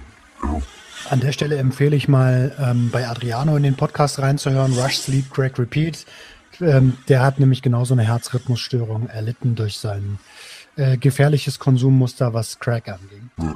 Aber jedenfalls, also es wird häufig mit solchen Potenzmitteln gemischt und ähm, darum eben diesen, diesen Wirkungen entgegenzuwirken. Und dann in der Tat ermöglicht ähm, Methamphetamin auch für Männer also eine extrem äh, tabulose, äh, ähm, grenzenlose, ähm, äh, wilde ähm, Sexualität, also die, die, im Grunde also keine, keine Grenzen kennt, weil also man dabei extrem euphorisch eben ist ähm, gleichzeitig eben auch sehr selbstsicher, sehr stark, sehr leistungsstark sich fühlt. Und ähm, ja, dadurch unter Umständen eben eine Straße runterläuft, einen, einen, einen Film verfolgt, den man vielleicht ab einem bestimmten Punkt auch gar nicht mehr unbedingt verfolgen möchte. Also sprich, es kann durchaus sein, dass man Dinge macht, also in Praktiken einwilligt oder irgendwas mitmacht, was man eigentlich nüchtern nicht wollen würde. Das ist aber eine, eine, also das ist auch eine Charakteristik von, von allen Stimulantien, oder? Ich kenne das von Kokain so. Da habe ich, irgendwann war ich einfach so geil, dass es total egal war, was hier gerade passiert. Mhm. Hauptsache, ich bin dabei. Genau. Also das in, in der Tat, äh, das ist bei ähm, eigentlich allen Stimulantien so, dass sie irgendwie auch das sexuelle Verlangen heben, würde ich sagen. Also mhm. bei Ritalin vielleicht nicht so sehr, aber ansonsten, ähm, also bei den meisten schon. Ähm, und äh, ja, und dass sie also im, im Grunde auch das, das äh, Vermögen ähm, hemmen, das ist eigentlich auch bei, bei recht vielen so. Das, ähm, ich sage, das ist tatsächlich schon ähm, so üblich, aber ähm, die Besonderheit bei Methamphetamin zum Beispiel gegenüber Koks ist, ähm, also finde ich zum einen, dass das intensiver ist, äh, die, ähm, die Steigerung der Libido und die hält viel, viel länger an. Also bei Koks ist es ja so eine Sache, dass das schießt relativ schnell ein, geht dann aber auch relativ schnell wieder zurück, jedenfalls bei nasalem Konsum. Und so nach einer Stunde ist halt vorbei. Das ist bei Methamphetamin ein bisschen anders. Bei Methamphetamin geht das, ähm, also ich hatte ja schon mal gesagt, das orales Methamphetamin wirkt 24 bis 36 Stunden. Und ähm, äh, das heißt eben, je nachdem, was man so eingenommen hat, wie man, wie die Mengen sich dann ja aufdoppeln und so, ähm, kann man also schon über einen sehr, sehr, sehr, sehr, sehr langen Zeitraum, 10 Stunden, 12 Stunden, 20 Stunden, halt fahren damit. Ja? Und ähm, das ist dann schon, finde ich, deutlich anders als äh, mit, äh, Kokain oder sowas. Äh, Dicker, da hast du ja, äh, hast du ja äh, also Schwielen am Schwanz. Ja, ich meine, also wenn man so mal in so, in so Schwulläden war, wo dann ähm, halt auch gefickt wird und so, die, da ist es so, die auf, auf Methamphetamin kommen die Jungs da also ziemlich lange. also ohne Ende. Die, können, das ist relativ schwierig, den Orgasmus zu bekommen ähm, auf, äh, ähm, ähm, auf so einem Stimulanz. Und, aber man kann halt einfach ewig. So. Und ähm, ja, das ist, äh, also, wie gesagt, und man ist halt sehr enthemmt dabei. Ähm, deswegen sollte man sich auf jeden Fall überlegen, bevor man das äh, benutzt, ähm, in was für einem Kontext man das benutzt, in was für einer Situation, mit was für Leuten zusammen man das macht und so. Nicht, dass dann. Wo sind die eigenen Grenzen? Wo sind eigentlich eigentlich meine Grenzen? Genau, und das, das muss, sich bewusst zu machen. Genau, und zwar vorher bewusst zu machen und ähm, eben vielleicht auch sich nochmal aufzuschreiben oder so, dass man es irgendwie also nochmal vor Augen sieht in dem Augenblick, in dem man vielleicht dabei ist, diese Grenze dann später noch zu überschreiten und so. Also da sollte man auf jeden Fall ähm, vorsichtig sein und ähm, ja, gut Acht drauf geben sozusagen, ähm, dass man ähm, dass man da eben nicht ähm, irgendwas macht, was man nicht machen möchte. Ähm, verbreitet ist ich kann übrigens, mir gut vorstellen, ja. ich kann mir gut vorstellen, dass der Walk of Shame äh, gar nicht mal so unüblich ist beim beim Methamphitaminkonsum am nächsten Tag. Ja, das kann in der Tat äh, sein, dass man äh, dann erstmal merkt, was man eigentlich getan hat. Das äh, ist in der Tat wohl richtig. Ähm, Aber äh, ja, es kann eben auch sein, dass man, je nachdem, wie gut man mit sowas umgehen kann, wie gut generell man also mit, mit Sex und Substanzen umgehen kann, so ein, so, ein, so ein beschämender Effekt nicht da ist. Was allerdings passieren kann, ist, dass man im Laufe der Zeit eigentlich das Interesse am Sex ohne diese Substanz verliert weil einfach die letztlich auch wieder es erhöht ja die Dopaminspiegel und wenn er bei normalem ähm, Sex der Dopaminspiegel nicht so hoch ist, fühlt sich das halt einfach nicht so aufregend an. Ja? Und äh, wenn man also regelmäßig sozusagen diese Substanz benutzt, dann kann das tatsächlich schon passieren, ähm, dass, äh, ähm, ja, dass man eben dann nur noch, nur noch mit der Substanz eigentlich, ja genau, man ist im Grunde hat man eine substanzbedingte Impotenz, also man kann nur noch mit der Substanz selber ähm, überhaupt dann vielleicht nachher noch einen hochkriegen und vielleicht auch gar nicht mehr ähm, äh, ohne, und zwar einfach, weil man nicht mehr geil genug wird, so einfach, weil das alles nicht mehr genug anregt. Und ganz, ganz gefährlich, ich sage das bewusst so, gefährlich in, in Bezug auf die eigene Potenz, nicht jetzt irgendwie Leib und Leben, ist die Mischung Stimulantien und Pornos. Ähm, weil Pornos ja sowieso schon etwas, in der Regel etwas widerspiegeln, was du nicht alltäglich erlebst im Bett. Ähm, also nicht jeder jedenfalls, die allermeisten Leute nicht. und, ähm, und, und dann noch mit diesem extrem erhöhten Dopaminspiegel, wenn das beides wegfällt, dann ist die Gefahr einer Impotenz nicht so unwahrscheinlich. Ne? Genau, aber die ist dann eben also ähm, psychologisch bedingt. Wobei, das ist eine Sache, die man vielleicht auch nochmal ergänzen kann. Ähm, zu, dieser, zu diesem Gesichtspunkt ähm, Abhängigkeitspotenzial. Da hatten wir vorhin gesagt, es macht psychisch abhängig, aber nicht körperlich abhängig. Und ähm, tatsächlich muss man sagen, steckt aber in der, in, dieser, in dieser psychischen Abhängigkeit eigentlich eine körperliche Komponente drin. Denn bei Menschen, die das jetzt sehr viel konsumieren, da ist eigentlich permanent das Gehirn mit Dopamin überschwemmt. So. Ähm, jedes natürliche System strebt immer nach Ausgleich. Ja, man spricht von der sogenannten Homöostase, was so ein System anspricht, also einen ausgeglichenen Zustand. So, das heißt also, wenn jetzt ähm, das Gehirn eigentlich weiß, aha, normalerweise ist so und so viel Dopamin da und dann drückt das halt mal an an die Rezeptoren und löst einen Reiz aus und so weiter. Ähm, aber dann plötzlich ist es so, dass also viel zu viel Dopamin da ist und eigentlich ständig ein Reiz ausgelöst wird. Dann versucht das Hirn wieder, das Ganze runter zu äh, nivellieren. Und was es dann macht, ist, es verringert die Anzahl der Dopaminrezeptoren. Mhm. So, und ähm, das hat dann natürlich zur Folge, dass solange wie man die Substanz nimmt, ist man irgendwann wieder so ein bisschen auf normal Null. Wenn man die aber weglässt jetzt auf einmal, dann wirkt sich diese, diese, wirkt sich diese geringere Anzahl an Dopaminrezeptoren eben so aus, dass ähm, weniger Dopamin überhaupt binden kann, wenn's, wenn was über den synaptischen Spalt kommt und dadurch einfach die Signalübertragung in den Neuronen, in den Nerven, die über Dopamin laufen, weniger stattfindet. Und das sind eben gerade so Nerven, die damit zu tun haben, so mit Selbstwertgefühl, wie stark fühle ich mich, wie souverän fühle ich mich und so. Und deswegen kann es dann halt eben, wenn man, äh, wenn man lange Zeit in hohen Dosen ähm, Stimulantien äh, konsumiert hat, dann hat der Körper irgendwann sich angepasst, die, die ähm, Anzahl der Dopaminrezeptoren runtergeschraubt. Und wenn man dann die Substanz weglässt, dann fühlt sich das halt furchtbar an, weil man, man ist einfach depressiv, fühlt sich schwach, ähm, wieder viel Elend und so weiter und so fort. Ähm, genau, und das ist eben dann die Folge. Das heißt, das ist zwar irgendwie psychisch, man muss ja da irgendwie fragen, komme ich da jetzt mit klar, dass ich es weglasse, dass ich aber trotzdem so doll will, ja. Ähm, aber das hat eben tatsächlich auch eine körperliche Komponente, nämlich die, also die Verringerung der Anzahl der Dopaminrezeptoren. Ist das, äh, ist das ähm, reversibel? Ähm, ja, das ist es. Also ähm, nach, nach einer ähm, äh, gewissen Zeit, also natürlich können so, so Neuronen können sich auch ähm, regenerieren. Ähm, das kann man sogar tatsächlich auch positiv beeinflussen und auch die Fähigkeit, dann eben wieder neue synaptische Verbindungen herzustellen. Ähm, auch die ähm, Fähigkeit eben hat, ähm, hat, hat das Gehirn tatsächlich ganz gut.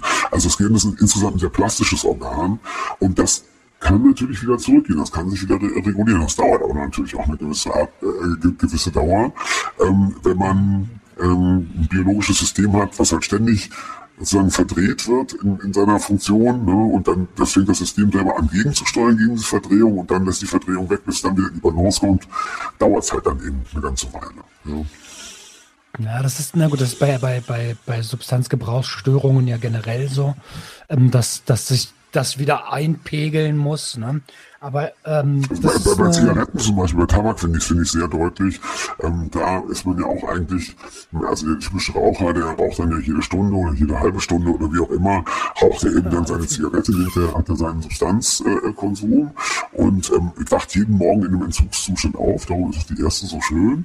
Ja, aber ähm, im Grunde raucht er eigentlich immer nur noch, um gegen die ähm, Entzugserscheinungen zu rauchen. So, und ähm, da ist im Grunde auch so, dass ähm, ja, so ähnlich wie bei, wie, also Nikotin ist ja auch ein Stimulanz, aber eben wie auch bei anderen Stimulantien, dass genau das dann eben passieren kann, wenn man es übergebraucht, ähm, dass man dann eben in umso tieferes Loch fällt, ähm, wenn man dann plötzlich die Substanz weglässt. Ja. Ähm, mein Lieber, wir sind ähm, Noch nicht ganz ich, ich, ich, wir sind, naja, wir, wir, das weiß ich gar nicht. Ähm, ähm, aber ich habe heute schon eine ganze Menge erfahren. Äh, ich wollte gerade darauf kommen, was gibt es noch zu erwähnen zu Mess? Erstmal möchte ich an der Stelle sagen, ich finde es gut, dass wir sehr objektiv an die Thematik heute rangegangen sind, weil egal wo ich gucke, ob in den Medien, YouTube, sonst irgendwo, ist immer viel Meinungsbildung dabei, viel Ideologie dabei und genau das wollen wir hier, hier in der Sprechstunde eben nicht. Ja. Ähm, was gibt es noch zu sagen? Was haben wir vergessen? Gibt es irgendwas Krasses, was wir vergessen haben? Ja, also vielleicht noch ein bisschen was, was, ähm, was ich so ein bisschen lustig finde. Also wir haben ja schon gesagt, äh, Methamphetamin wird im Rahmen von äh, sogenannten Chemsex-Partys ähm, häufig in der, in der schwulen Szene eingesetzt, ähm, so wie eben auch Mephedron zum Beispiel oder G oder ähm, äh, manchmal auch Koks, ja. Ähm, und in, in der Schwulenszene eigentlich ist es außerhalb dieser Grenzgebiete, wie wir vorhin gesagt haben, Thüringen, Bayern und so, da ist da eigentlich der Gebrauch am häufigsten. Ist an sich kein Großstadtphänomen, also ist jetzt nicht so zum Beispiel, dass Berlin an sich eine Küstenstadt wäre, aber also in der Schwulenszene ähm, ist es relativ verbreitet. So. Und ähm, das mag so sein, dass vielleicht irgendwie gerade schwule Männer irgendwie diese Art von Stimulierung besonders gut finden. Ähm, warum das ansonsten in der Schwulenszene der Fall ist, ich weiß es nicht ganz genau. Aber was ähm, so ein bisschen damit zusammenhängt, ist, wenn man also so in Foren ähm, äh, zum Methamphetamin mal nachliest, dann findet sich häufig, finden sich Leute, ähm, die dann berichten, dass sie ihr Leben lang heterosexuell gelebt haben, dass sie eigentlich auch immer nur auf Frauen scharf waren und so weiter.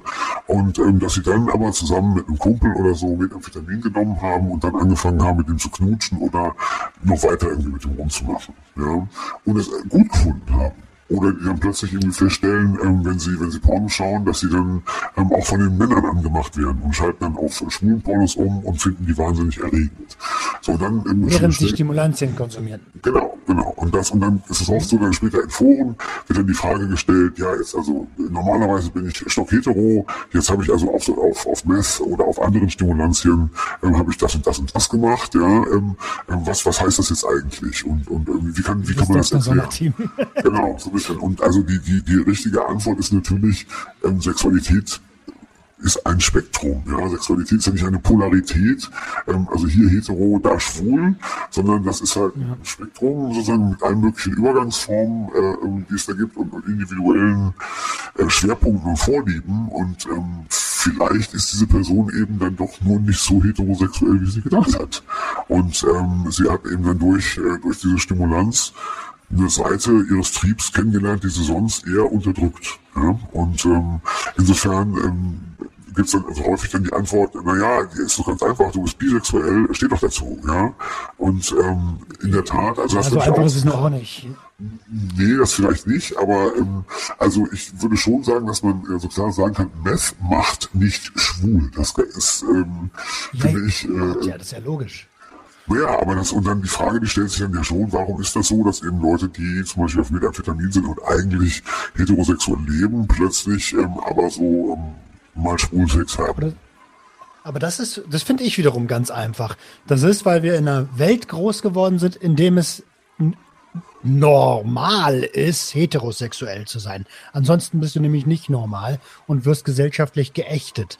Und, und, und das ist der Grund dafür, dass Leute ihre sexuellen Neigungen ähm, gerne unterdrücken und durch Stimulantien ist man halt befreiter, steht mehr zu dem, was man was man machen will, was man und fühlt auch viel mehr, was man machen will. Und wenn du dann äh, äh, bisexuellen Sex hast oder, oder, oder Gay-Sex hast, so, ey, dann ist das vollkommen in Ordnung. So. Das heißt aber nicht, dass man kaputt ist. Nee, nee, überhaupt nicht. Also das habe ich ja auch nicht gesagt, sondern ähm, nee, nee, nee, also was, was den Leuten, was den Leuten, die, die dann diese Frage stellen, in Foren häufig äh, gesagt wird, ist, ähm, dass sie eben vielleicht einfach falsch lagen bei der bisherigen Einschätzung so ihrer, ihrer sexuellen Identität, sodass sie halt einfach ja, eine bestimmte Komponente, die da ist, unterdrückt haben, weil, und das kann ich, glaube ich, sehr deutlich sagen, ähm, aber einfach ganz generell solche Hemmungen abbauen und, und, und lösen. Und dementsprechend eben hemmt man dann nicht mehr so sehr. Ne? Aber auch hier muss man sagen, es gibt ja oft, also ich, ich kenne das, dass Menschen gerne mal dann einem die, auch wenn es die Wahrheit ist, ins Gesicht knallen, so, aber damit zerstörst du vielleicht ein ganzes Weltbild. Das muss man sehr, sehr behutsam angehen, so eine Sache. Ähm, ja, genau. Aber ähm, also das äh, sicherlich, aber wie gesagt, also ich, ich berichte jetzt gerade von einem Fall, wo Leute dann eben auch aktiv sozusagen solche Fragen stellen. Und es hat mittlerweile eigentlich so in dieser, in dieser Community von Leuten, die sich so mit diesem Thema äh, Methamphetamin beschäftigen, eigentlich schon so, so ein Meme-Wert, dass eben Menschen fragen, äh, ey, ich habe äh, Rest zu mir genommen und jetzt habe ich mit meinem Kumpel rumgemacht, obwohl ich doch eigentlich auf Frauen stehe, bin ich jetzt schwul. So, das äh, ist in der Tat, finde ich, äh, ein bisschen lustig. Ja, mag ja sein, aber genau das ist das, was diese Leute, also äh, äh, was, was Menschen wieder in den in, in, in, in die, ins Schneckenhaus zurückbringt, ne? wenn sie dann ähm, lä lächerlich gemacht werden.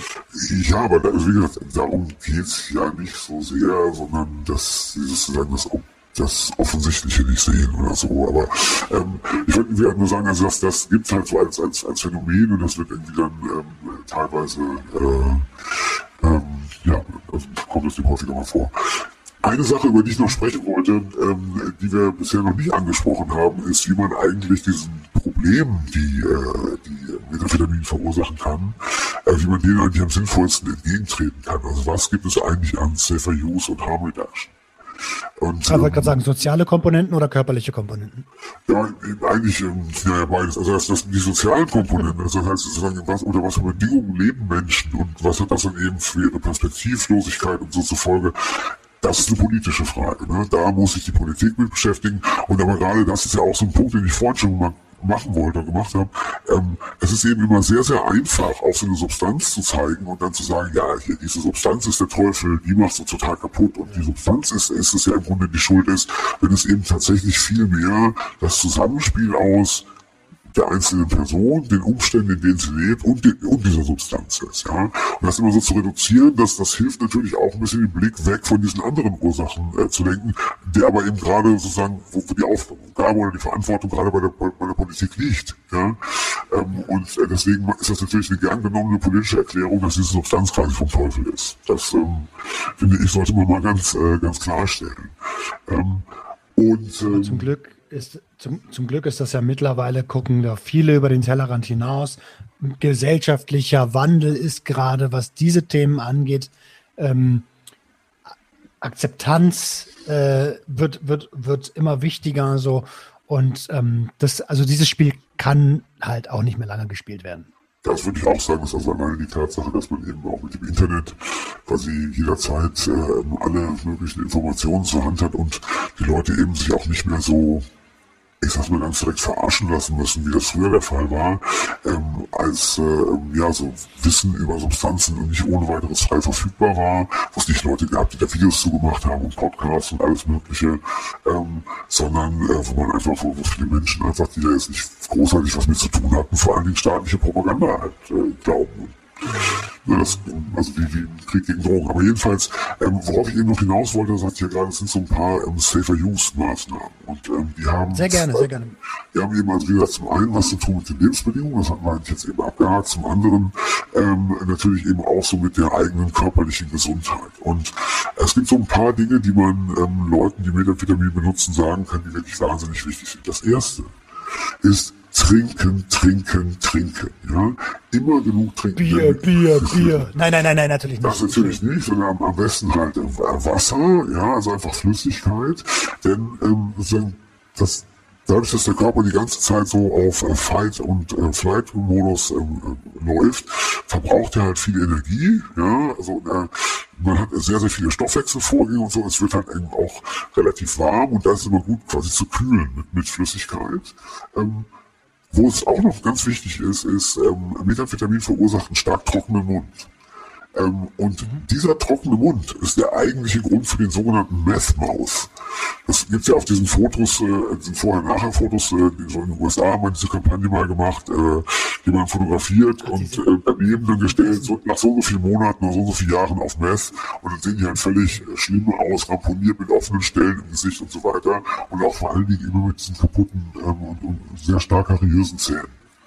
Und mhm, mhm. das hat aber nichts damit zu tun mit der Substanz an sich. Also es ist nicht so, dass Crystal Meth jetzt so stark die Zähne angreift, sondern ähm, was eben passiert ist, es macht einen extrem trockenen Mund dann trinken die Leute über sehr lange Zeit nichts und haben dann demnach gar keinen Speichel im Mund. Und der Speichel hat eine schützende Funktion, eine antibakterielle, der reduziert ja die Bakterienlast im Mund und ähm, schützt sozusagen die Zähne. Und wenn diese Schutzfunktion wegfällt, dann kann eben jetzt Karies viel leichter diese Zähne befallen und so kommt es dann eben dazu, dass die plötzlich so abgefaulte Zähne im Gesicht haben. Hinzu kommt natürlich noch, dass sie sich dann die Zähne auch nicht putzen und dass sie sich auch genauso wenig nicht, nicht waschen und nicht umziehen oder vielleicht Klamotten machen, weil sie eben nichts anderes mehr zu tun haben, als ähm, MS zu rauchen. Also mit Leuten, die richtig so hardcore-junkies sind. Ne? Und das ist natürlich dann eben auch so ein Punkt. Also ähm, genügend trinken, genügend essen, ja, ähm, und dann eben auch genügend Nährstoffe sich zuführen. Ich kann gleich nochmal ein paar nennen, die da ganz sinnvoll sind. Ähm, und, äh, und dann natürlich eben auch genügend schlafen. Und das ist auch eine der Hauptgefahren eigentlich bei Methamphetamin. Ähm, man kann eben nicht schlafen und man kann ohne weiteres äh, tagelang am Stück wach sein mit Methamphetamin. Ja, und das war so relativ normal finde. Und immer dann, wenn man einen Down hat, nimmt man wieder neues Methamphetamin und ist dann wieder wach und kann weiterfahren. Nur der Crash kommt halt irgendwann. Da gibt es doch diesen Film von Erik Stehfest, elf Tage oder neun Tage wach oder sowas, auch ein Buch oder so.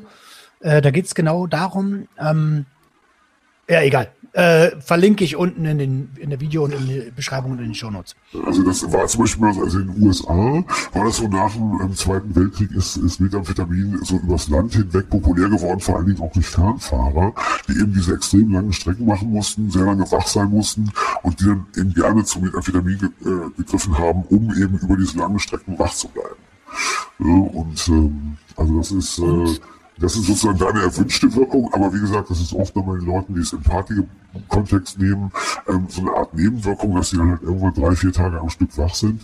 Und dann ist es tatsächlich so, diese, dass das Gehirn ist ja eigentlich völlig übermüdet, dann ist es ständig wahnsinnig unter Dopamin und dann passiert das auch irgendwann, dass so, so, so psychotische Symptome dazukommen, dass man so anfängt, Halluzinationen zu bekommen, ähm, so, so leichte Morpheffekte an Gegenständen und so bekommt. Also man kann dann irgendwann schon ganz schön merkwürdig draufkommen, wenn man, äh, wenn man eben nicht genügend, genügend schläft. Also Essen, äh, also Trinken, Essen, Schlafen, das sind so eigentlich die drei wichtigsten ähm, Safer Use und Harm Reduction Maßnahmen, finde ich, im Zusammenhang mit Methamphetamin. Ja. Ähm, man kann noch ein bisschen genauer darauf eingehen. Ähm, beim, beim Essen gibt's, also entweder man geht hin und versucht eben möglichst vollwertig zu essen, oder man ähm, nimmt Nahrungsergänzungsmittel. Und ähm, ich denke mal, da, wird, da werden wir jetzt auf Antioxidantien und 5-HTP äh, und sowas kommen, ne? Ähm, ja, also es gibt ein paar Sachen, die man, finde ich, spezifisch für Menschen ähm, empfehlen kann, die, äh, die, die regelmäßig ähm, starke Stimulantien nehmen und das trifft ja eben dann auch auf ähm, Methamphetamin zu. Ähm, zum einen, ich sagte ja schon, dadurch, dass man ständig auf, auf, auf Hochtouren quasi läuft, verbraucht der Körper von allem, was er an Vorräten hat, äh, verbraucht er eben mehr. Ja, das heißt, die Vitaminvorräte, die Mineralienvorräte, äh, die Vorräte an Spurenelementen, all das wird ähm, geschöpft. Ja.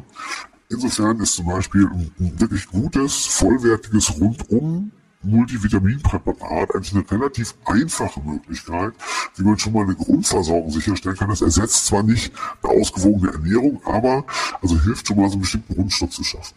Ja, ganz wichtig dabei auch. Ähm, ja, das, das sind also Vitamin C, aber ähm, also auch ähm, also Vitamin D zum Beispiel ist relativ wichtig ähm, fürs, fürs Immunsystem. Die ganzen B-Vitamine, also der B-Komplex, ist sehr wichtig in der Herstellung von Neurotransmittern und auch bei, bei anderen ähm, ähm Syntheseprozessen ähm, im Körper. Ähm, ähm, alle möglichen, was, was für, ähm, für äh, Gebraucher von Stimulantien auch noch sehr wichtig ist, dass sie auf Magnesium und ähm, Calcium äh, Zufuhr achten. Diese beiden Stoffe werden gebraucht äh, vom Körper, um ähm, den, den Informationsfluss in Nervenzellen an- und auszuschalten.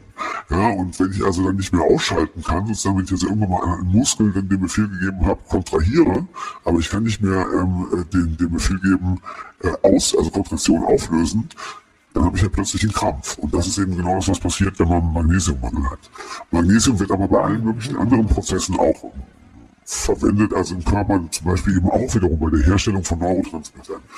Deswegen also neben einem Multivitaminpräparat mit allen Vitaminen drin, sollte man eben also auch zusehen, dass man genügend Magnesium und Calcium ähm, zu sich nimmt ähm, und äh, Spurenelemente. Unter anderem, ganz wichtig ähm, im Zusammenhang mit, äh, mit dem Vitamin das Zink. Ähm, Zink wird entzündungshemmend und ähm, dadurch beugt das so ein bisschen diesen Hautveränderungen vor, die man ansonsten nämlich auch häufig bei Methamphetamin-Verwendern ähm, sieht.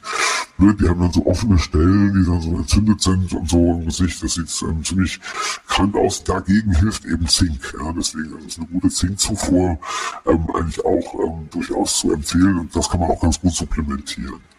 Ähm, an der Stelle vielleicht nochmal ganz kurz. Äh, aber auch hier wäre es wahrscheinlich am besten, das meiste über die Nahrung zu machen und sich jetzt nicht alle möglichen Supplements reinzuschmeißen, oder?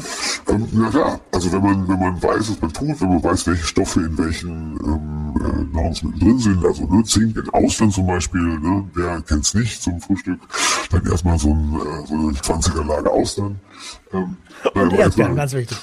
Genau, aber ähm, genau, also natürlich ist es immer am besten, man macht das eben einfach durch ausgewogene Ernährung, ähm, aber so ähnlich wie Sportler, die vielleicht in so Zeiten, ähm, wo sie eben besonders beansprucht sind, ihre an sich vernünftige Ernährung auch nochmal unterstützen durch ein, ein oder anderes ähm, Nahrungsergänzungsmittel, das ist sicherlich auch nicht verkehrt. Ja, und ich glaube, so muss man das sehen.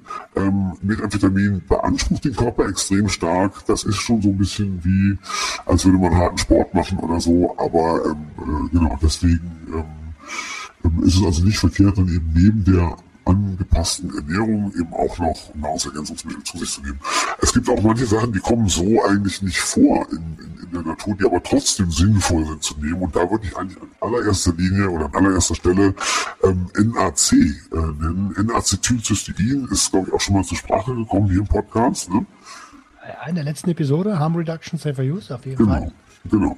Und NAC, also NAC-Cystein, ist so ein Stoff, der ähm, im Körper für alles Mögliche benutzt wird, der aber eben beispielsweise einen schützenden Effekt auf äh, Leber und Nieren hat. Ähm, es haben wir mal rausgefunden, das einzige Gegenmittel gegen eine Paracetamol-Vergiftung ähm, oder Paracetamol-Überdosis, ähm, um dann eben so Leberschädigungen ähm, zu verhindern. Das äh, NAC ist beteiligt an äh, der Herstellung ähm, des stärksten körpereigenen ähm, Antioxidants, Glutathion. Und Antioxidantien, auch das hatten wir ja ähm, schon mal in der ähm, Folge zu Harm Reduction besprochen. Also ähm, Antioxidantien verhindern eben, äh, dass, ähm, ja, wie soll man sagen, Zellen altern, ähm, indem ja, sie die Oxidation äh, von, von, von Zellen eben verhindern. Ja? Und ähm, mhm Genau, auf die Art und, und, und das sollte man auch wissen, bei jedem Stoffwechselvorgang ähm, entstehen ähm, ähm, sogenannte freie Radikale, also Stoffe, die eben ähm, äh, ja, die, die Zellen schädigen können und die von Antioxidantien dann unschädlich gemacht werden. Und wenn man eben den Körper auf Hochtouren laufen lässt, eben viel mehr Stoffwechsel hat, dann werden eben auch viel mehr ähm, freie Radikale produziert und dadurch steigt halt die Belastung an freien Radikalen im Körper auch sehr an. Insofern dann natürlich auch der Bedarf an Antioxidantien, um das wieder unschädlich zu machen. Ja. Ähm, also deswegen auch NAC sinnvoll, weil es eben nochmal ähm, vom Körper benutzt wird, um dieses Antioxidans Glutathion herzustellen. Und ähm, damit unterstützt man den Körper eben sozusagen, sich gegen die negativen Effekte von dieser Substanz zu wehren. Ich möchte, ähm, ich bin super dankbar dafür. Ähm, und ich finde es auch sehr, sehr wichtig, ich möchte trotzdem an dieser Stelle auf die letzte Sprechstunde hinweisen. Da bist du ja sehr, sehr ausführlich auf ähm, Harm Reduction und, äh, und auch Ernährung äh, eingegangen. Ähm, hört euch mal diese Episode an. So, ne? Nicht, dass äh, ähm, wir jetzt hier etwas nicht unterbringen, was dort aber untergebracht wurde. Ähm, ich glaube, das ist eine ganz geile Idee, sich, sich die jetzt mal noch dazu anzuhören. Ähm, wer an dieser Stelle noch da ist, der, äh, der, wer an dieser Stelle noch da ist, der weiß genau, äh, was ich meine. Und da gibt es richtig viele geile Infos, ähm, die du dir ja auch sorgsam rausrecherchiert hast. Deswegen lass uns nicht alles hier an der Stelle verballern. Okay. Mein Lieber, ey, ich, äh, ich bin, wie gerade schon gesagt, ich bin, ich bin geflasht. Ähm, ich finde es, habe ich ja eben auch schon mal gesagt, super, super gut, dass wir von oben auf die Situation geschaut haben, sehr objektiv an die ganze Sache rangegangen sind und habe heute einiges, einiges zu Methamphetamin gelernt. Danke ja, das, dafür. Ja, also sehr gerne und ähm, freut mich auch sehr. Vielen Dank auch für die Aufmerksamkeit und freut mich auch, wenn das, ähm, wenn es euch gefallen hat. Ähm, genau, ich finde eben, ähm, was ich, also Metavitamin ist ähm, tatsächlich eine Substanz, die komplexer ist, als man meint. Das finde ich ist so eine Sache, die, es wird immer relativ als eindimensional beschrieben und es so getan, als würde es halt irgendwie nur aufputschen. Es kommt dann sehr darauf an, auf den Aufnahmeweg, es kommt sehr darauf an, auf die Menge, die man nimmt, ja, ähm, welche, welche Wirkung eigentlich jetzt ganz genau, welche Abwehrwirkung da ganz genau im Vordergrund steht. Ähm, es hat viele, finde ich, ähm, ähm, soziale Komponenten und auch so eine Geschichtsverwobenheit eben mit dem Zweiten Weltkrieg, ähm, ähm, mit den Kamikaze-Piloten, mit den deutschen Fliegerpiloten ähm, und so weiter und so fort, die, die, die das halt auch einfach zu einer, zu einer ganz interessanten Substanz äh, macht. Und obwohl es ja eben, und dann, wenn man auch diese Verteufelung sieht, das finde ich auch nochmal interessant, obwohl es ja eigentlich nichts anderes ist als Amphetamin, was ein bisschen besser durch die Blut-Hirn-Schranke geht. Mehr ist es ja nicht. Es ist ja kein, kein, kein besonderes Hexenwerk. Es ist halt ein Amphetamin mit einer etwas stärkeren Wirksamkeit. Ja, oder von mir aus noch deutlich stärkeren Wirksamkeit. Ähm, aber es ist eben jetzt äh, so, so, so zu tun, als sei also es irgendwie diese Droge an sich, die den Menschen so verschlänge oder so, finde ich, ähm, lässt eben ja, vernachlässigt einfach immer noch andere Aspekte, die bei sowas eine wahnsinnig große Rolle spielen. Ähm, sicherlich, man weiß nicht vorher, ob ähm, Crystal die Droge ist, die einem selber das Genick brechen wird oder nicht, aber ähm, ähm, und, und also ich würde auch eben sagen, dass da ist sicherlich ein sehr starkes Abhängigkeitspotenzial und gerade wenn man dann nicht gut mit umgehen kann, oder wenn man anfällig ist für diese Belohnungseffekte ja, von, von, von Stimulantien und dann dann eben immer wieder schwach zu werden, dann ist äh, bei Crystal auf jeden Fall Vorsicht geboten. Ja, ja ähm, und, und diese Geschichte, ähm, die, du, die du gesagt hast, dass man ähm, ungehemmter Sachen macht, die man eventuell als, die man eventuell eigentlich nicht machen würde, wenn man, ähm, wenn man, äh, äh, ich, ich nenne das mal, wenn man die Substanz nicht konsumiert hat. Ja. Ähm, und wenn man dann unreflektiert und unvorbereitet hineingeht, dann kann das schon eine echte Gefahr wirken. Ne? Ja, ich meine, man ist halt sehr überschwänglich, ne? Wie das halt immer ist, wenn man autorisiert ist. Und ähm, dann neigt man nicht unbedingt dazu, besonders gut abgewogene, ähm, differenzierte Entscheidungen zu treffen, sondern ähm, ist eben auch mal drüber. Ich meine, das ist von, von Kokain, glaube ich, hinlänglich bekannt. Leute, die irgendwo ähm, sind und sind zugeguckt und haben ein entsprechendes Auftreten, so dann ähm, ne, weiß man eben auch Bescheid, okay, die haben jetzt gar keine Fähigkeit eigentlich mehr zu beurteilen, wie sie nach außen hin wirken, was sie auch gar nicht mehr interessiert, die fühlen das überhaupt nicht mehr. Und ähm, klar, das ähm, kann eben bei, bei, bei Crystal natürlich auch passieren. Ne? Ähm, also das ist sicherlich eine, eine Substanz mit, ähm, ähm, also vor der man großen Respekt haben sollte, ähm, die aber eben nochmal dann tatsächlich vielseitiger ist und mit Sicherheit nicht einfach nur die Teufelsdroge ähm, schlechthin. Also man muss eben auch nochmal ganz deutlich, ja ich will vielleicht nochmal ganz deutlich rausstellen, eben, also Pervitin, ja, dosiert mit drei Milligramm äh, pro Tablette, ähm, das äh, äh, war eben also eine ganze Zeit lang ganz normal. In den USA, das Medikament, was die da heute verwenden, das nennt sich Delsin. Ähm, und was da vielleicht noch interessant ist zu wissen, ist, ähm, Amphetamin selbst ist ein sogenanntes chirales Molekül. Das heißt, es gibt ähm, das Methamphetamin ähm, in, in zwei Strukturvarianten, die im Grunde sich zueinander verhalten wie Hände. Ja, also das sind einmal ist es so rum aufgebaut und dann gibt es nochmal eine spiegelverkehrte Version von dem gleichen Molekül. Das sind genau die gleichen Atome mit drin, nur in der spiegelverkehrten Anordnung. So, und ähm, die, das nennt man Enantiomere, ja, diese zwei verschiedenen ähm, Arten. Und es gibt eben Syntheseprozesse von, ähm, äh, von Methamphetamin, die in der Regel auf Ephedrin und Pseudoephedrin ähm, äh, beruhen, die enantiospezifisch sind. Das heißt, es kommt am Ende nur eine von diesen beiden Formen raus, ja, die sogenannte D-Form, das D-Enantiomer. Und die ist dreimal so wirksam wie die Mischung, diese 50-50-Mischung aus beiden ähm, Varianten Racemat, was bei den anderen Synthesewegen anfällt. Ja. Und ähm, deswegen kann man eben ähm, äh, auch wenn man also, dieses, dieses Methamphetamin, was sie jetzt in den USA als Medikament verwenden, ist dieses deutlich stärkere. Ja, und die ähm, dosieren dann oft ähm, mit bis zu 25 Milligramm Einzeldosis ähm, von diesem D-Enantiomer. Ähm, verrückt, verrückt. Ja, und ähm, also das, ähm, das finde ich eben noch ganz interessant, dass man eben auch sieht, letztlich ist eigentlich sogar das ähm, medizinische ähm, Metavitamin, was man bekommt, sogar noch deutlich stärker als ähm, das, was man üblicherweise auf dem Schwarzmarkt bekommt. Ja. Also um, um, um also wer, wer bei Sucht und Ordnung ist, weiß ja, dass wir keine Substanzen verteufeln. Keine. Ähm, die berühmte Dosis macht das Gift und was aber so wichtig ist, und das schreiben wir uns, das schreibst du dir ja genauso auf die Fahne wie ich, ist einen Plan zu haben. Einen Plan zu haben von dem, was man da tut. Und dann kann man auch ähm, dann kann man auch konsumieren. Konsum ist nichts Schlechtes. Nichts Schlechtes. Genau, und Konsumkompetenz ähm, baut man auch nicht dadurch auf, dass man nicht konsumiert. Das äh, finde ich ist auch ein, ein, Punkt, den man sich mal vor Augen führen sollte. Ähm, ich will nur trotzdem noch mal sagen, also sicherlich ist wegen dieser extrem stark dopaminären Wirkung, die, die Methamphetamin hat, das sicherlich nichts irgendwie für Leute, die überhaupt gar keine Erfahrung mit Stimulantien haben, also außer vielleicht Koffein irgendwie haben, ja. Also da gibt es sicherlich andere Dinge, an denen man sich vorher mal antrauen kann, die so einen verhaltensverstärkenden Charakter haben, ähm, die, die also auch dann weniger verhängnisvoll sind, weil man dann eben nicht gleich ähm, in, in so einen Zustand kommt, wo man fünf Tage lang einfach durchkonsumiert und dann völlig psychotisch ist und nichts, nichts gegessen, nichts getrunken hat.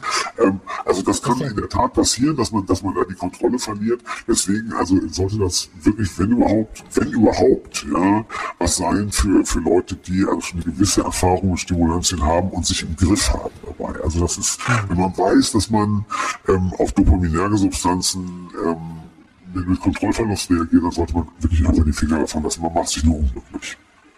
Ich, ich danke, dass du das nochmal gesagt hast und ich finde das auch wichtig, ähm, um eine Analogie zum, zum, zum, zum, zum Sex vielleicht zu haben du fängst ja auch nicht, du, dein erstes Mal findet ja auch nicht auf einer Gangbang-Party statt. Also in, Selte, in den seltensten Fällen.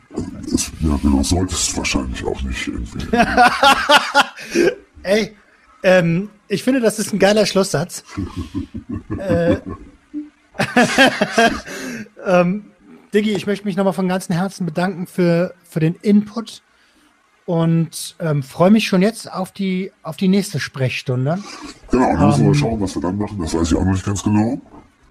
Vielleicht weiß ich es doch schon genau. und ich sage es einfach nicht. also vielen, vielen lieben Dank. Ey, wenn ihr hier noch Fragen habt, dann schreibt das in die Videobeschreibung oder ähm, auf Instagram in die Comments zur Episode. Und ich leite das selbstverständlich an Dr. Alk Ogen weiter. Dankeschön. Ihr Lieben, sehr gern. Ähm, sehr gern. Danke, dass du da warst. Ihr Lieben, wir hören uns nächste Woche wieder, wenn es wieder heißt, herzlich willkommen bei einer neuen Folge Sucht und Ordnung. Schön, dass ihr dabei wart. Bis zum nächsten Mal. Ciao. Tschüssi. Ciao.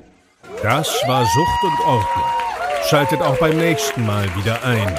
Wenn ihr Anmerkungen habt oder selbst zu Gast sein wollt, um mit uns über euren Konsum zu sprechen, Schreibt uns gerne jederzeit. Und wenn es euch gefallen hat, folgt uns auf Facebook und Instagram. Bis bald bei Sucht und Ordnung.